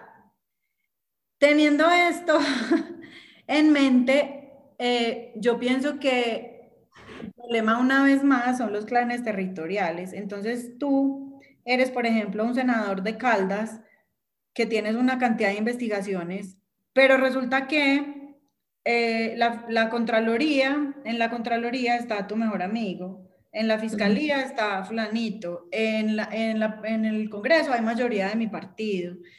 Todo esto se maneja, el notario lo puse yo. Todo esto se maneja para que a mí nunca me pase nada. Y eso, así se está manejando la política en Colombia. Y si tú ves en la costa quiénes son los clanes, en el eje cafetero quiénes son los clanes, o sea, están súper definidos, en Antioquia quiénes son los clanes, están súper definidos en los llanos. Y esto hace que haya demasiada impunidad, demasiada. Y el sistema está montado por ellos y para ellos. Entonces, yo creo que hay que tenerle fe a la institucionalidad y tenerle fe a los políticos y, digamos, eh, jueces y magistrados y congresistas y que de verdad trabajan por el país porque hay gente muy buena, hay gente muy buena y hay que tenerle fe a que la gente de verdad se siente a como a, como entender cómo funciona el sistema en Colombia. La gente realmente no entiende. Bueno, me, me quedan dos. Entonces, la primera, ¿por qué los colombianos apoyamos la, la, la corrupción? Yo no, yo no sé, yo no sé, yo pienso que es un tema de, de inmediatez, porque como nos explicaba, digamos, Camilo, todos nos hemos beneficiado de la corrupción. Como es un sistema que lleva tanto tiempo montado, pues aún uno se adapta a lo que le funciona. Entonces, pues si a usted le toca pagarle al, al señor de, del, al policía para que se echa, si usted le tiene que dar una plática al del IGAC para que le acelere el proceso de su, de su, aunque el IGAC ya no existe, pues, pero para que le acelere el, proceso de su predio, ¿sí me entiendes? Pues digamos que uno se monta en ese tren y muchas veces nuestros padres, nuestros, los amigos de nuestros padres, dependen de un puesto político, nuestros amigos, entonces eh, yo, no, yo no sé si es que nosotros aceptemos, pero nos toca. Yo creo que nos toca como para sobrevivir. Em, es muy triste porque yo no sé cómo, yo no sé cómo acabar con ese sistema yo pensaría que, que el referen el, la consulta anticorrupción fue una buena oportunidad, pero pues no se dio. Y yo pienso que es muy difícil, que quienes manejan nuestras leyes son los que están ahí, los más corruptos de todos. Bueno, y la última, eh, ¿cuál es el camino para mitigar la polarización política y sus efectos? Ay, pues, siquiera yo estoy al lado de la, de la que pregunta el día de hoy. Hay varios caminos. Unos tienen que ser por parte de nuestros líderes, de nuestros gobernantes. Y es, por ejemplo, eh, como socializar más, socializar más lo que hace cada gobierno. Por ejemplo, yo pongo un ejemplo, por ejemplo, el proceso de paz en La Habana en el proceso de paz de La Habana se invirtió demasiada publicidad, demasiada publicidad en la oposición y el gobierno no fue capaz de venderlo. Entonces, yo pienso que falta como más creatividad a la hora de llegarle a la gente, porque como la gente está polarizada y la gente está metida en estos algoritmos de las redes y, está como tan, como tan sesgada, eh, pienso que falta creatividad en cómo llegarle a la gente. Pienso que falta educación, eh, que yo siempre he dicho no es aprender a sumar y restar, sino aprender a, a entender cómo funciona nuestro sistema, pues nuestro país, aprender nuestros derechos y nuestros deberes y también tener una, una brújula moral que sea, oiga, vivimos en comunidad, tenemos que hacer cosas que beneficien a, todo el mundo. Eh, otra es, yo pienso que la utilización de la fuerza, es que en Colombia, en Colombia, Fran, se ha utilizado la fuerza tan mal. O sea, en Colombia para, mira, para tú tener poder, tú lo haces a través de la fuerza o a través de la autoridad, ¿cierto? En Colombia se ha hecho a través de la fuerza, por los métodos que queramos mencionar o no, ¿cierto? Porque no nos vamos a meter en, e, ese tema del conflicto. Pero cuando en Colombia se ha utilizado la fuerza por tantos años para llegar al poder, para lograr tener un grupo en el poder, eh, la gente ya no le cree a las instituciones de la fuerza pública. Entonces el ejército se legitima, la policía se legitima. Y hay, digamos, una conversación mundial en este momento sobre las reformas a la policía, al ejército, a cómo la policía debe actuar frente a la sociedad. Yo tengo un vecino aquí que está en el ejército, esta ciudad es muy militar. Y yo le pregunté que él en elecciones qué, pues no pueden votar, ¿cierto? Pero en elecciones qué, y me dijo, mira, yo tengo una obligación con la constitución de los Estados Unidos. A mí no me importa quién sea el presidente. Y a mí eso me pareció tan bonito porque yo decía, es que es verdad. El ejército y la policía están al servicio de la constitución, de la gente, no del gobierno. Entonces, ese es otro punto que yo pienso que serviría para, para cambiar la mentalidad polarizada, es cómo es el uso de la fuerza. ¿Para qué debe estar la, las fuerzas públicas? ¿Cierto? Ese tema. Eh, otro tema es que sea más pluralista el país. Es que el país, en Colombia no hay pluralismo. Nosotros creemos que sí, pero no hay, no hay. Eh, y por parte de la sociedad, yo lo que Camilo nos decía también en, esa, en, esa, en ese capítulo, no sé si el de las marchas o en el de... Usted métase a las redes sociales y lea cosas de gente que usted nunca leería. O sea, váyase para donde si ustedes, digamos, yo no me pierdo las columnas de Salud Hernández, yo no estoy de acuerdo con ella. En la mayoría de las cosas no estoy de acuerdo, hay cosas que sí, pero yo la leo, religiosamente la leo. Aquí en, en, Estados Unidos hay un politólogo que es muy conservador, con el que yo estoy muy de acuerdo en muchas cosas y yo siempre lo leo. ¿Por qué? Porque yo no quiero polarizarme, yo no quiero que todo lo que yo vea, lea, entienda todo el día esté de acuerdo conmigo. Y eso es un tema de, pertenecer y es un tema de tranquilizar, de quitarse la ansiedad, es no, no pasar la incomodidad de que alguien no esté de acuerdo conmigo. Nada, no le tenga miedo a incomodarse, a conversar, a decir, ay, no, yo no estoy de acuerdo con usted, pero cuénteme. Eh, que, que, hagamos realmente el ejercicio de sentarnos a conversar con alguien que piense diferente. Es que esto no es un cliché. O sea, es, siéntese conmigo y explíqueme usted por qué piensa así, por qué. Y le juro que la mayoría de las veces usted va a decir, ah, yo no entendía eso. Puede que esté de acuerdo, sí, eso ya es, pero, ah, es que yo no entendía, porque, porque usted todo el día le están diciendo en redes, es que estos son los malos y ustedes son los buenos. Estos son los malos y ustedes son los buenos. No crean nada de lo que ellos dicen porque ellos son demoníacos, satánicos, malos, van a acabar con el país, son un peligro, son una amenaza. Entonces yo creo que ese es el, lo más importante es entender al otro, entender al otro, así uno no esté de acuerdo. Eh, hay una cosa que me parece súper importante y es recordar eh, que usted tiene que engañar al algoritmo, eh, porque digamos que una de las cosas que más polariza son las redes sociales. Entonces, si usted no se ha visto un documental, ¿cómo es que se llama, Diani? Hay un documental en Netflix ¿Cómo se llama? El dilema social. ¿El qué? El dilema social. El dilema de las redes sociales. Se llama así. El dilema de las redes sociales. Si no se lo ha visto, por favor, véaselo. Porque uno tiene que engañar el algoritmo. y tiene que engañar el cerebro también. O sea, es muy válido. hay cosas que, que lo superan, o sea, digamos, Diani tiene un nivel eh, más elevado para leer cosas que no, con las que no está de acuerdo, pero si usted no es capaz, por lo menos converse. Miren, la semana pasada me pareció muy chistoso porque nos pudimos hablar de un tema de pensiones que pasó la semana pasada con el gobierno actual, que yo estaba furiosa con ese tema. Y mi marido pensaba de una manera distinta, él dijo, no, es que yo pienso así, así, así, porque así, así, así. Y, y dije, ve, tiene mucho sentido, tiene mucha razón. Entonces, conversar, oír, escuchar el punto de vista del otro, ponerse en los zapatos del otro me parece fundamental para no polarizarse porque su condición es completamente distinta y sus circunstancias son completamente distintas a lo que usted tanto está criticando, a lo que usted, o sea, ese malo que usted ve allá al otro lado que dices que es un criminal. Y hay una cosa que me parece a mí también muy importante, que se la digo mucho incluso a mi mamá, y es, no te apasiones tanto por, con personas que tú no conoces, o sea, porque realmente los candidatos políticos uno no los conoce y no los va a conocer. Y si los conoce están en campaña, o sea, eso ese señor va a sacar, esa señora va a sacar lo mejor que tiene dentro de sí.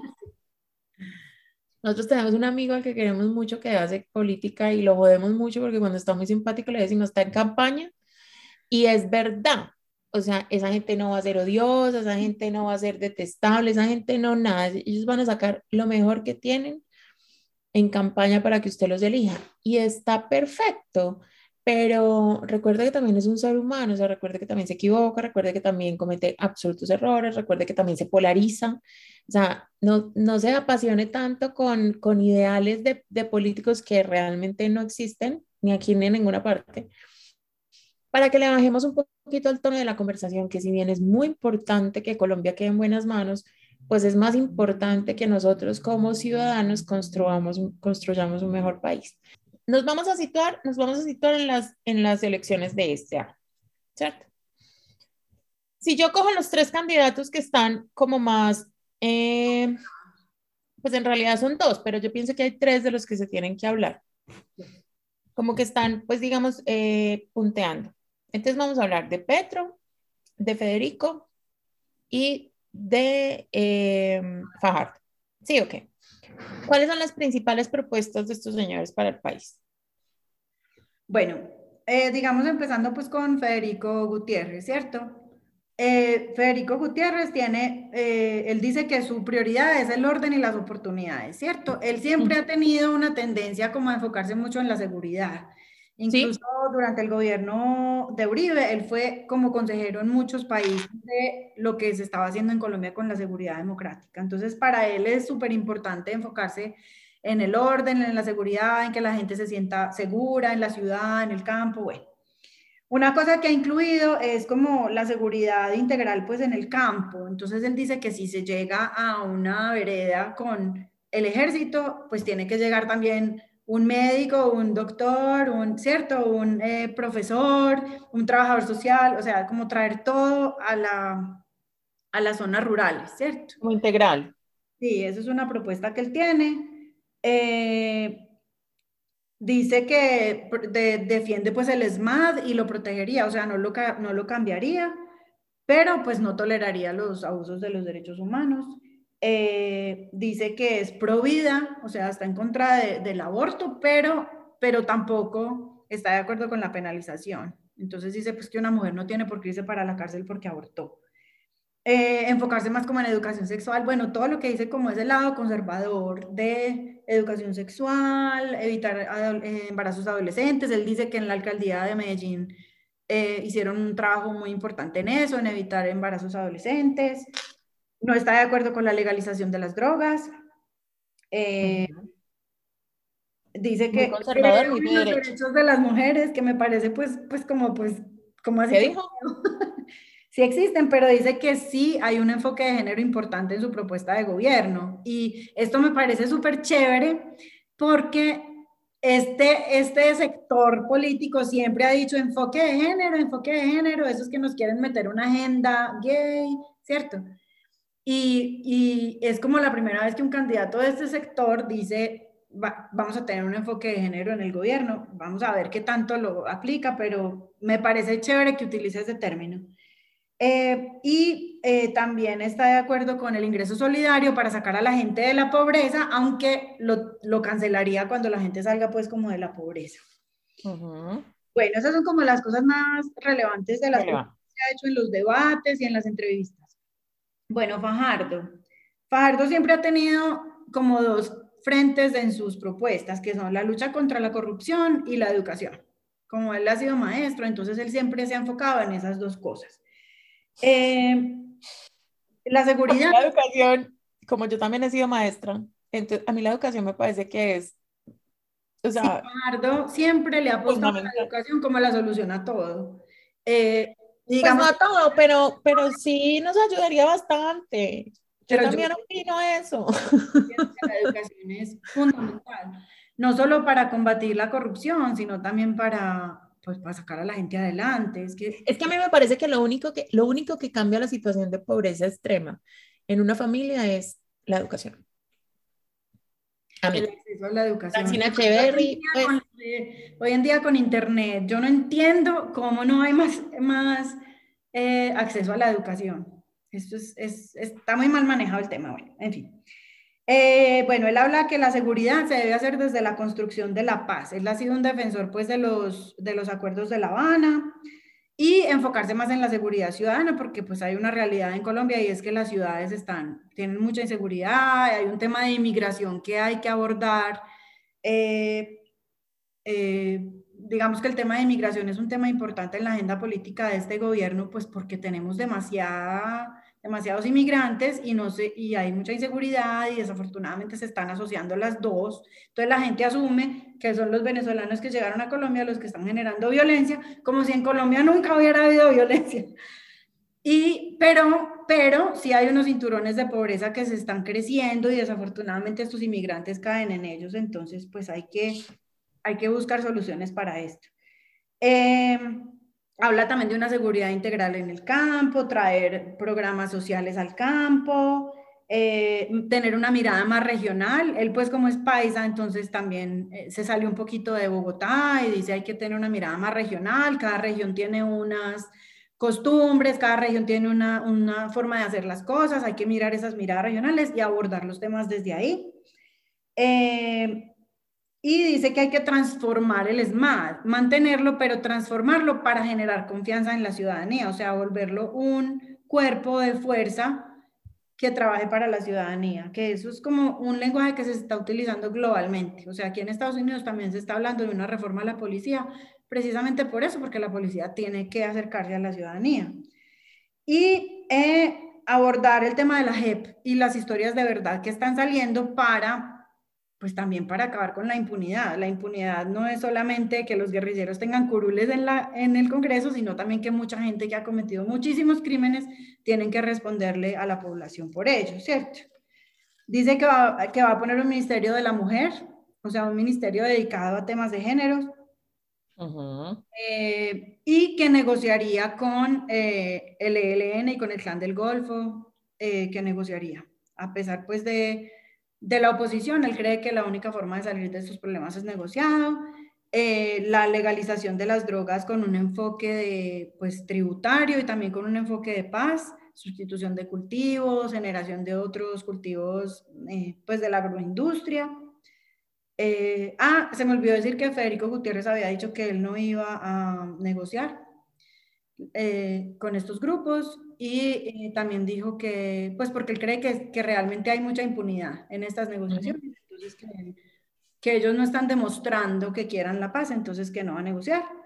Yo creería que sí negociaría, pues porque yo creo que Colombia tiende como a, ese, como a eso, eh, pero pues hasta ahora dice que no. Él nunca ha estado como de acuerdo con los paros, o sea, él digamos que dice que hay que escuchar a los del paro ahorita en campaña, pero durante el paro decía que que los del Comité del Paro le hacían mucho daño al país, entonces yo no creo que... ¿Estás hablando de Federico? De Federico. Sí, es que me devolví ahí porque no, no, no tenía esa parte, no había hablado de esa parte, entonces eh, digamos que en eso sí ha sido, sí fue muy claro en que el Comité del Paro le estaba haciendo más daño al país que beneficiarlo, entonces eh, digamos que esa es la posición de él frente a eso. Y Petro eh, pues Petro tiene un discurso más de justicia social y en, este, en estas elecciones lo que, ha, lo que ha abordado más es como en la creación de un aparato productivo que sea como más democrático. Entonces él habla de este tema de, de, de volver el campo como una maquinaria productiva de Colombia, viendo que el, el, mundo tiende a tener una escasez de alimentos y Colombia tiene todo el potencial, que tenemos 20 millones de hectáreas improductivas que pueden ser productivas, que los, las tierras que le han quitado a los narcotraficantes no se están usando, eh, que el Estado tiene baldíos que se pueden utilizar. Eh, es el único que ha hablado realmente de, de, la, de una transición a una economía no extractivista. Yo pienso que eso ahorita no es viable, o sea, para Colombia no es viable dejar de extraer petróleo, dejar de, de ser mineros, porque a nosotros nos el petróleo nos trae muchos ingresos. Lo que sí es viable es empezar a crear una, un aparato productivo que salga de ahí, ¿cierto? Que no dependamos de, de la minería, pues porque además ambientalmente yo creo que ya es, una, es un tema moral de cómo le estamos aporreando el planeta y no estamos haciendo nada para dejar de aporrearlo, ¿cierto? Eh, bueno, habló sobre, él habla sobre lo de las pensiones, no sé si tú quieras que yo explique lo de las pensiones, eh, el ingreso solidario continuarlo, él dice que es algo que continuaría el gobierno de Duque y las políticas de vacunación, todo el proceso. Y lo, pero lo de las pensiones es fundamental, fundamental que lo, que lo expliques. Bueno, mira, básicamente, haciéndolo pues como a grandes rasgos, básicamente el sistema de pensiones de Colombia desde el 94 se hace. Hay dos, dos tipos de pensiones. Unas las que tú aportas al Estado a través de Colpensiones y otras las que tú aportas a través de unas entidades privadas, ¿cierto? Tú decides dónde pones tu plata. Es lo mismo que la salud, tú decides si estás con el Estado, con la nueva EPS o con una EPS privada, ¿cierto?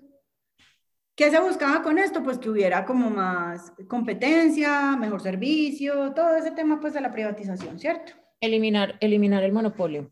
Sí. Bueno, ¿cuál es la diferencia? Tú, tú eh, haces tu contribución a la pensión este mes y esa plata, con pensiones inmediatamente la pasa a un pensionado. ¿Sí me entiendes? Es un paso directo.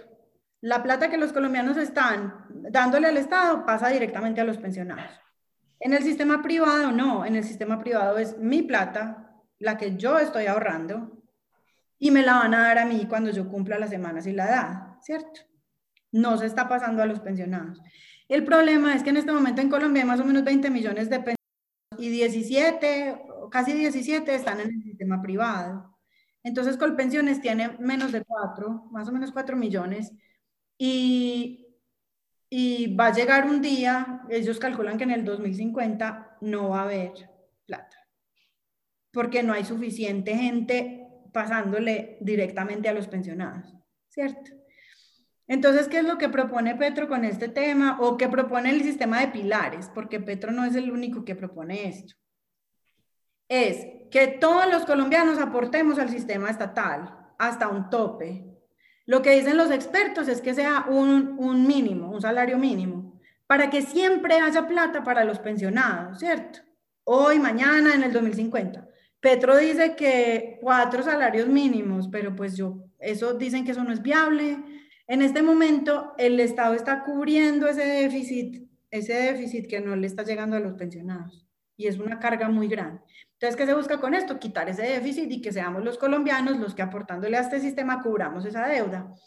Y ya, si tú quieres eh, ganarte ocho salarios mínimos, entonces ya el resto de la plata la pones o en colpensiones o en uno privado, ¿cierto? El miedo que tiene la gente es que lo que dicen es que Petro va a sacar la plata que tú tienes en los privados ya ahorrada y se la va a dar a los pensionados, pero eso no es verdad. O sea, el, él ha sido muy claro en decir, no, esa plata es de la gente, eso es de ellos. Cuando se, cuando se cambian a colpensiones para el salario mínimo, ellos van a decir, llevo tantas semanas cotizadas y tengo tantos años. Y a partir de ahí, porque es que realmente el sistema de colpensiones no necesita ese ahorro, porque es una plata que pasa derecho, ellos no están ahorrando ahí. Y otra cosa es que con el sistema privado, pues a ti te están vendiendo como una idea de que te vas a pensionar con mucha plata, pero realmente no, te están sacando una comisión, te están, eh, digamos, al final de tu vida laboral, te están diciendo, mm, usted tiene tanta plata y usted parece que va a vivir tantos años, entonces le vamos a repartir eso en esto, o quiere toda la plata ya, ¿cierto? Y realmente dicen que no alcanza, a la gente no le alcanza con lo que le están dando. Entonces, eh, yo pienso que es un buen sistema si pensamos que las pensiones son de todos y para todos y que estamos contribuyéndole a que todos los ancianos en Colombia, ancianos, puedan tener un ingreso. Es como el ideal, ¿cierto? Eh, pero si uno considera que la pensión es una cosa que de uno, que uno ahorró y que es para uno y de uno y de uno, eso también es respetable, ¿cierto?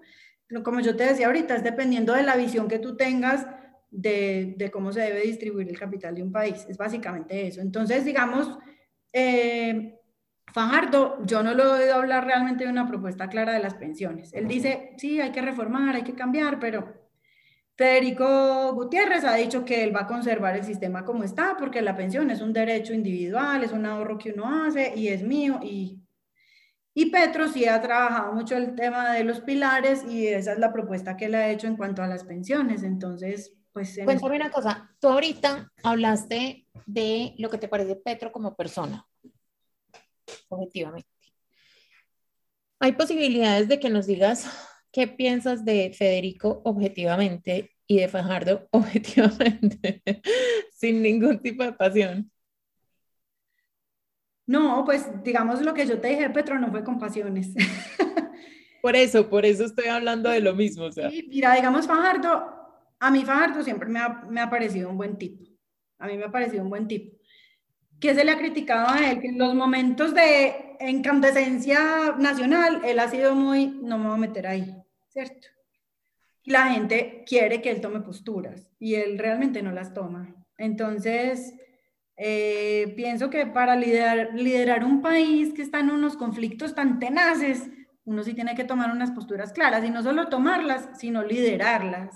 ¿Cierto? Porque no es solamente que tú digas, es que yo propongo esto, es que yo lo voy a liderar y yo los voy a convencer que es lo mejor para Colombia. Eso es lo que hace un líder, ¿cierto? A mí me parece un buen tipo. A mí me gusta el enfoque de educación, a mí me gusta el enfoque de anticorrupción. A mí me gusta que él trabaja con la gente y también con las empresas y también con los gremios. O sea, es un tipo que no tiene ningún problema en sentarse con el GEA en Medellín, ni con los Gilinski pues allá, ni con los campesinos en no sé dónde. Es un tipo que no, no tiene como ese tipo de, de discurso de ellos y nosotros. No, eso me parece chévere. De Federico, la verdad es que de Federico yo no sé mucho. Yo me he basado como en lo que él hizo en la alcaldía y en el discurso que está manejando en este momento. Federico Gutiérrez me parece un tipo que se le está vendiendo a la gente como un tipo de la calle, como yo soy como usted, y eso me parece un poquito peligroso, porque como que raya con el populismo un poquito. ¿Sí? Eh, me gusta que es muy carismático y que es capaz de liderar, es capaz de liderar, o sea, es capaz de convencer a la gente, pero pues es buen paisa, ¿no? Tiene el conversado, el hablado, el, eh, eso, eso tiene mucho de bueno porque pues puede mover el país hacia ciertos sitios. Lo importante es que los mueva, mueva el país hacia sitios democráticos, legales, ¿cierto? Eh, ¿Qué me preocupa de él? Él dice que él, no, que él no pertenece a ningún clan político, ¿cierto? Que él no obedece a ningún partido, que él es independiente, que él va a trabajar por la gente, por todo el mundo, ¿cierto? Me preocupa que la plata que le están dando no lo vaya a dejar hacer eso, ¿cierto? Porque cuando tú recibes plata de unos sectores, pues tú tienes que obedecer a, unas, eh, a unos compromisos. Entonces, eso, eso me preocupa de él. Me preocupa esa visión de seguridad que tiene, me parece que es un poquito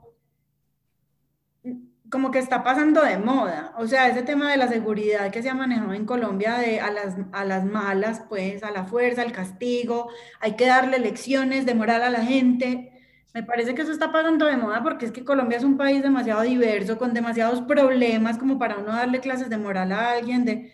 no puedo creer que usted se haya metido en la guerrilla, o sea, ¿usted con qué derecho? O no puedo creer que usted se haya metido a los paramilitares, ¿usted con qué derecho? Usted no sabe la situación de esta gente.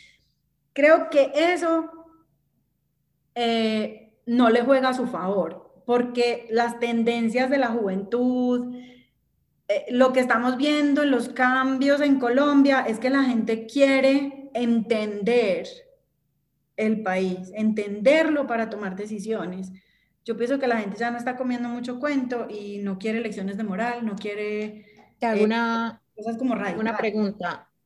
¿Quién, quién, ¿Quiénes son los principales financiadores de cada candidato? Pues porque me parece importante porque entonces ahí, ahí es donde van a quedar debiendo favores, ¿cierto? Entonces, pues...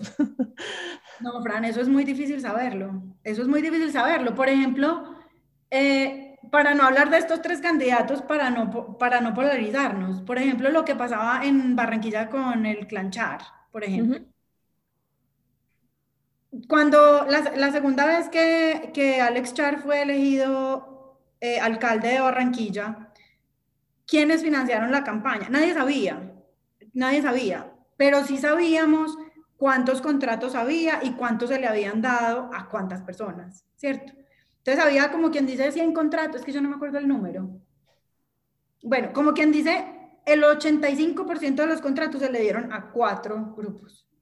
Entonces uno ya sabe, esos cuatro grupos financiaron. Pero tú te vas a los que financiaron la campaña y no hay cuatro grupos, hay 1.500 empresas que se crearon para financiar la campaña. Claro. Son 1.500 empresas que se crearon dos semanas antes de, las, de, la, de, cuando miran quién financia las campañas. Entonces, no se sabe, no se sabe. Tú puedes armar tres empresas y esas tres empresas financiar una cosa. Tu mamá, otras tres. Y entre personas hacen 800 empresas que financiaron esta campaña, ¿sí me entiendes? Sí. Eso es muy difícil saberlo. Uno más o menos sabe los intereses de, de cada Gustavo Petro, yo la verdad no sé. Él dice que con créditos y yo la verdad no sé quién les está financiando. Yo, pues obviamente la oposición dice que Venezuela. Así, obvio. Eh, la verdad no sé. Y Federico Gutiérrez, pues no, uno asume, uno asume porque los empresarios ya le dieron su apoyo, entonces uno asume que, que los gremios, ¿cierto?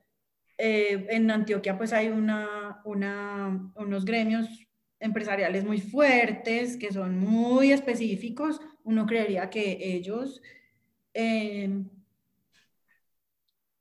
pero digamos Fajardo, yo no sé, la verdad no, no, no sé quién le está financiando la campaña. Yo creo que eso es muy difícil hoy en día saber.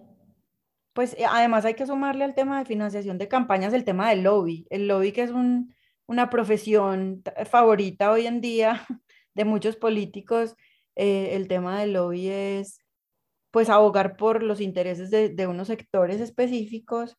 Y yo creo que la gente que hace lobby hoy en día, que es básicamente la que lleva la plata a estas campañas, yo creo que le tiran plata a todos para ver cuál gana y para que todos tengan ahí compromiso. Entonces yo creo que en esto sí somos muy pluralistas y es que esta gente que hace lobby le da plata a todas las campañas para garantizar que no importa quién sea el presidente, pues como que sus intereses sean eh, respetados. Entonces, mm, el agravante de este tema en Colombia es que pues nosotros tenemos un problema de narcotráfico y tenemos un problema de, economías ilegales, entonces mucha de esta plata se filtra en estas campañas.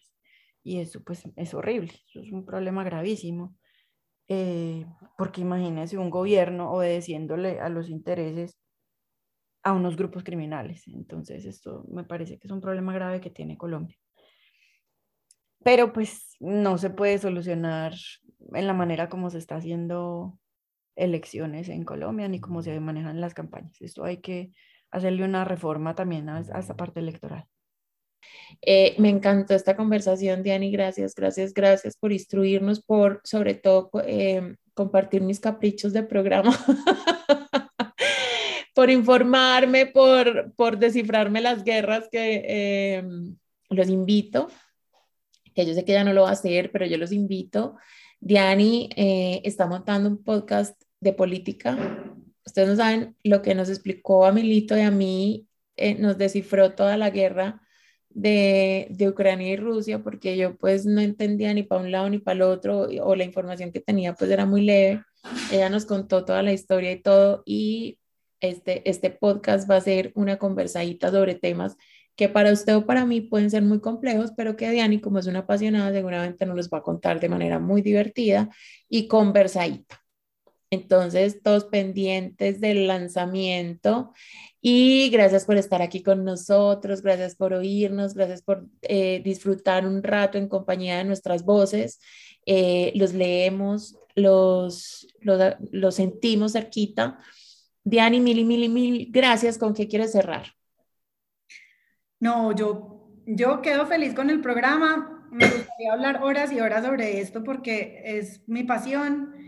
Eh, me gustaría hacer una invitación a todo el mundo que nos, que nos ve y nos, y nos oye a que, pues a que de verdad abran un poquito la mente, a, tener más conversaciones, a tener más debates, que no se cierren tanto. Ahorita que hablabas del tema, de la, de, del tema pensional que ahorita es tan caliente, pues no se cierren tanto a lo que oyen y a los términos que están utilizando en la publicidad, porque entonces usted tiene derecho a creer que el sistema pensional sea como usted cree que deba ser, ese es su derecho, ¿cierto?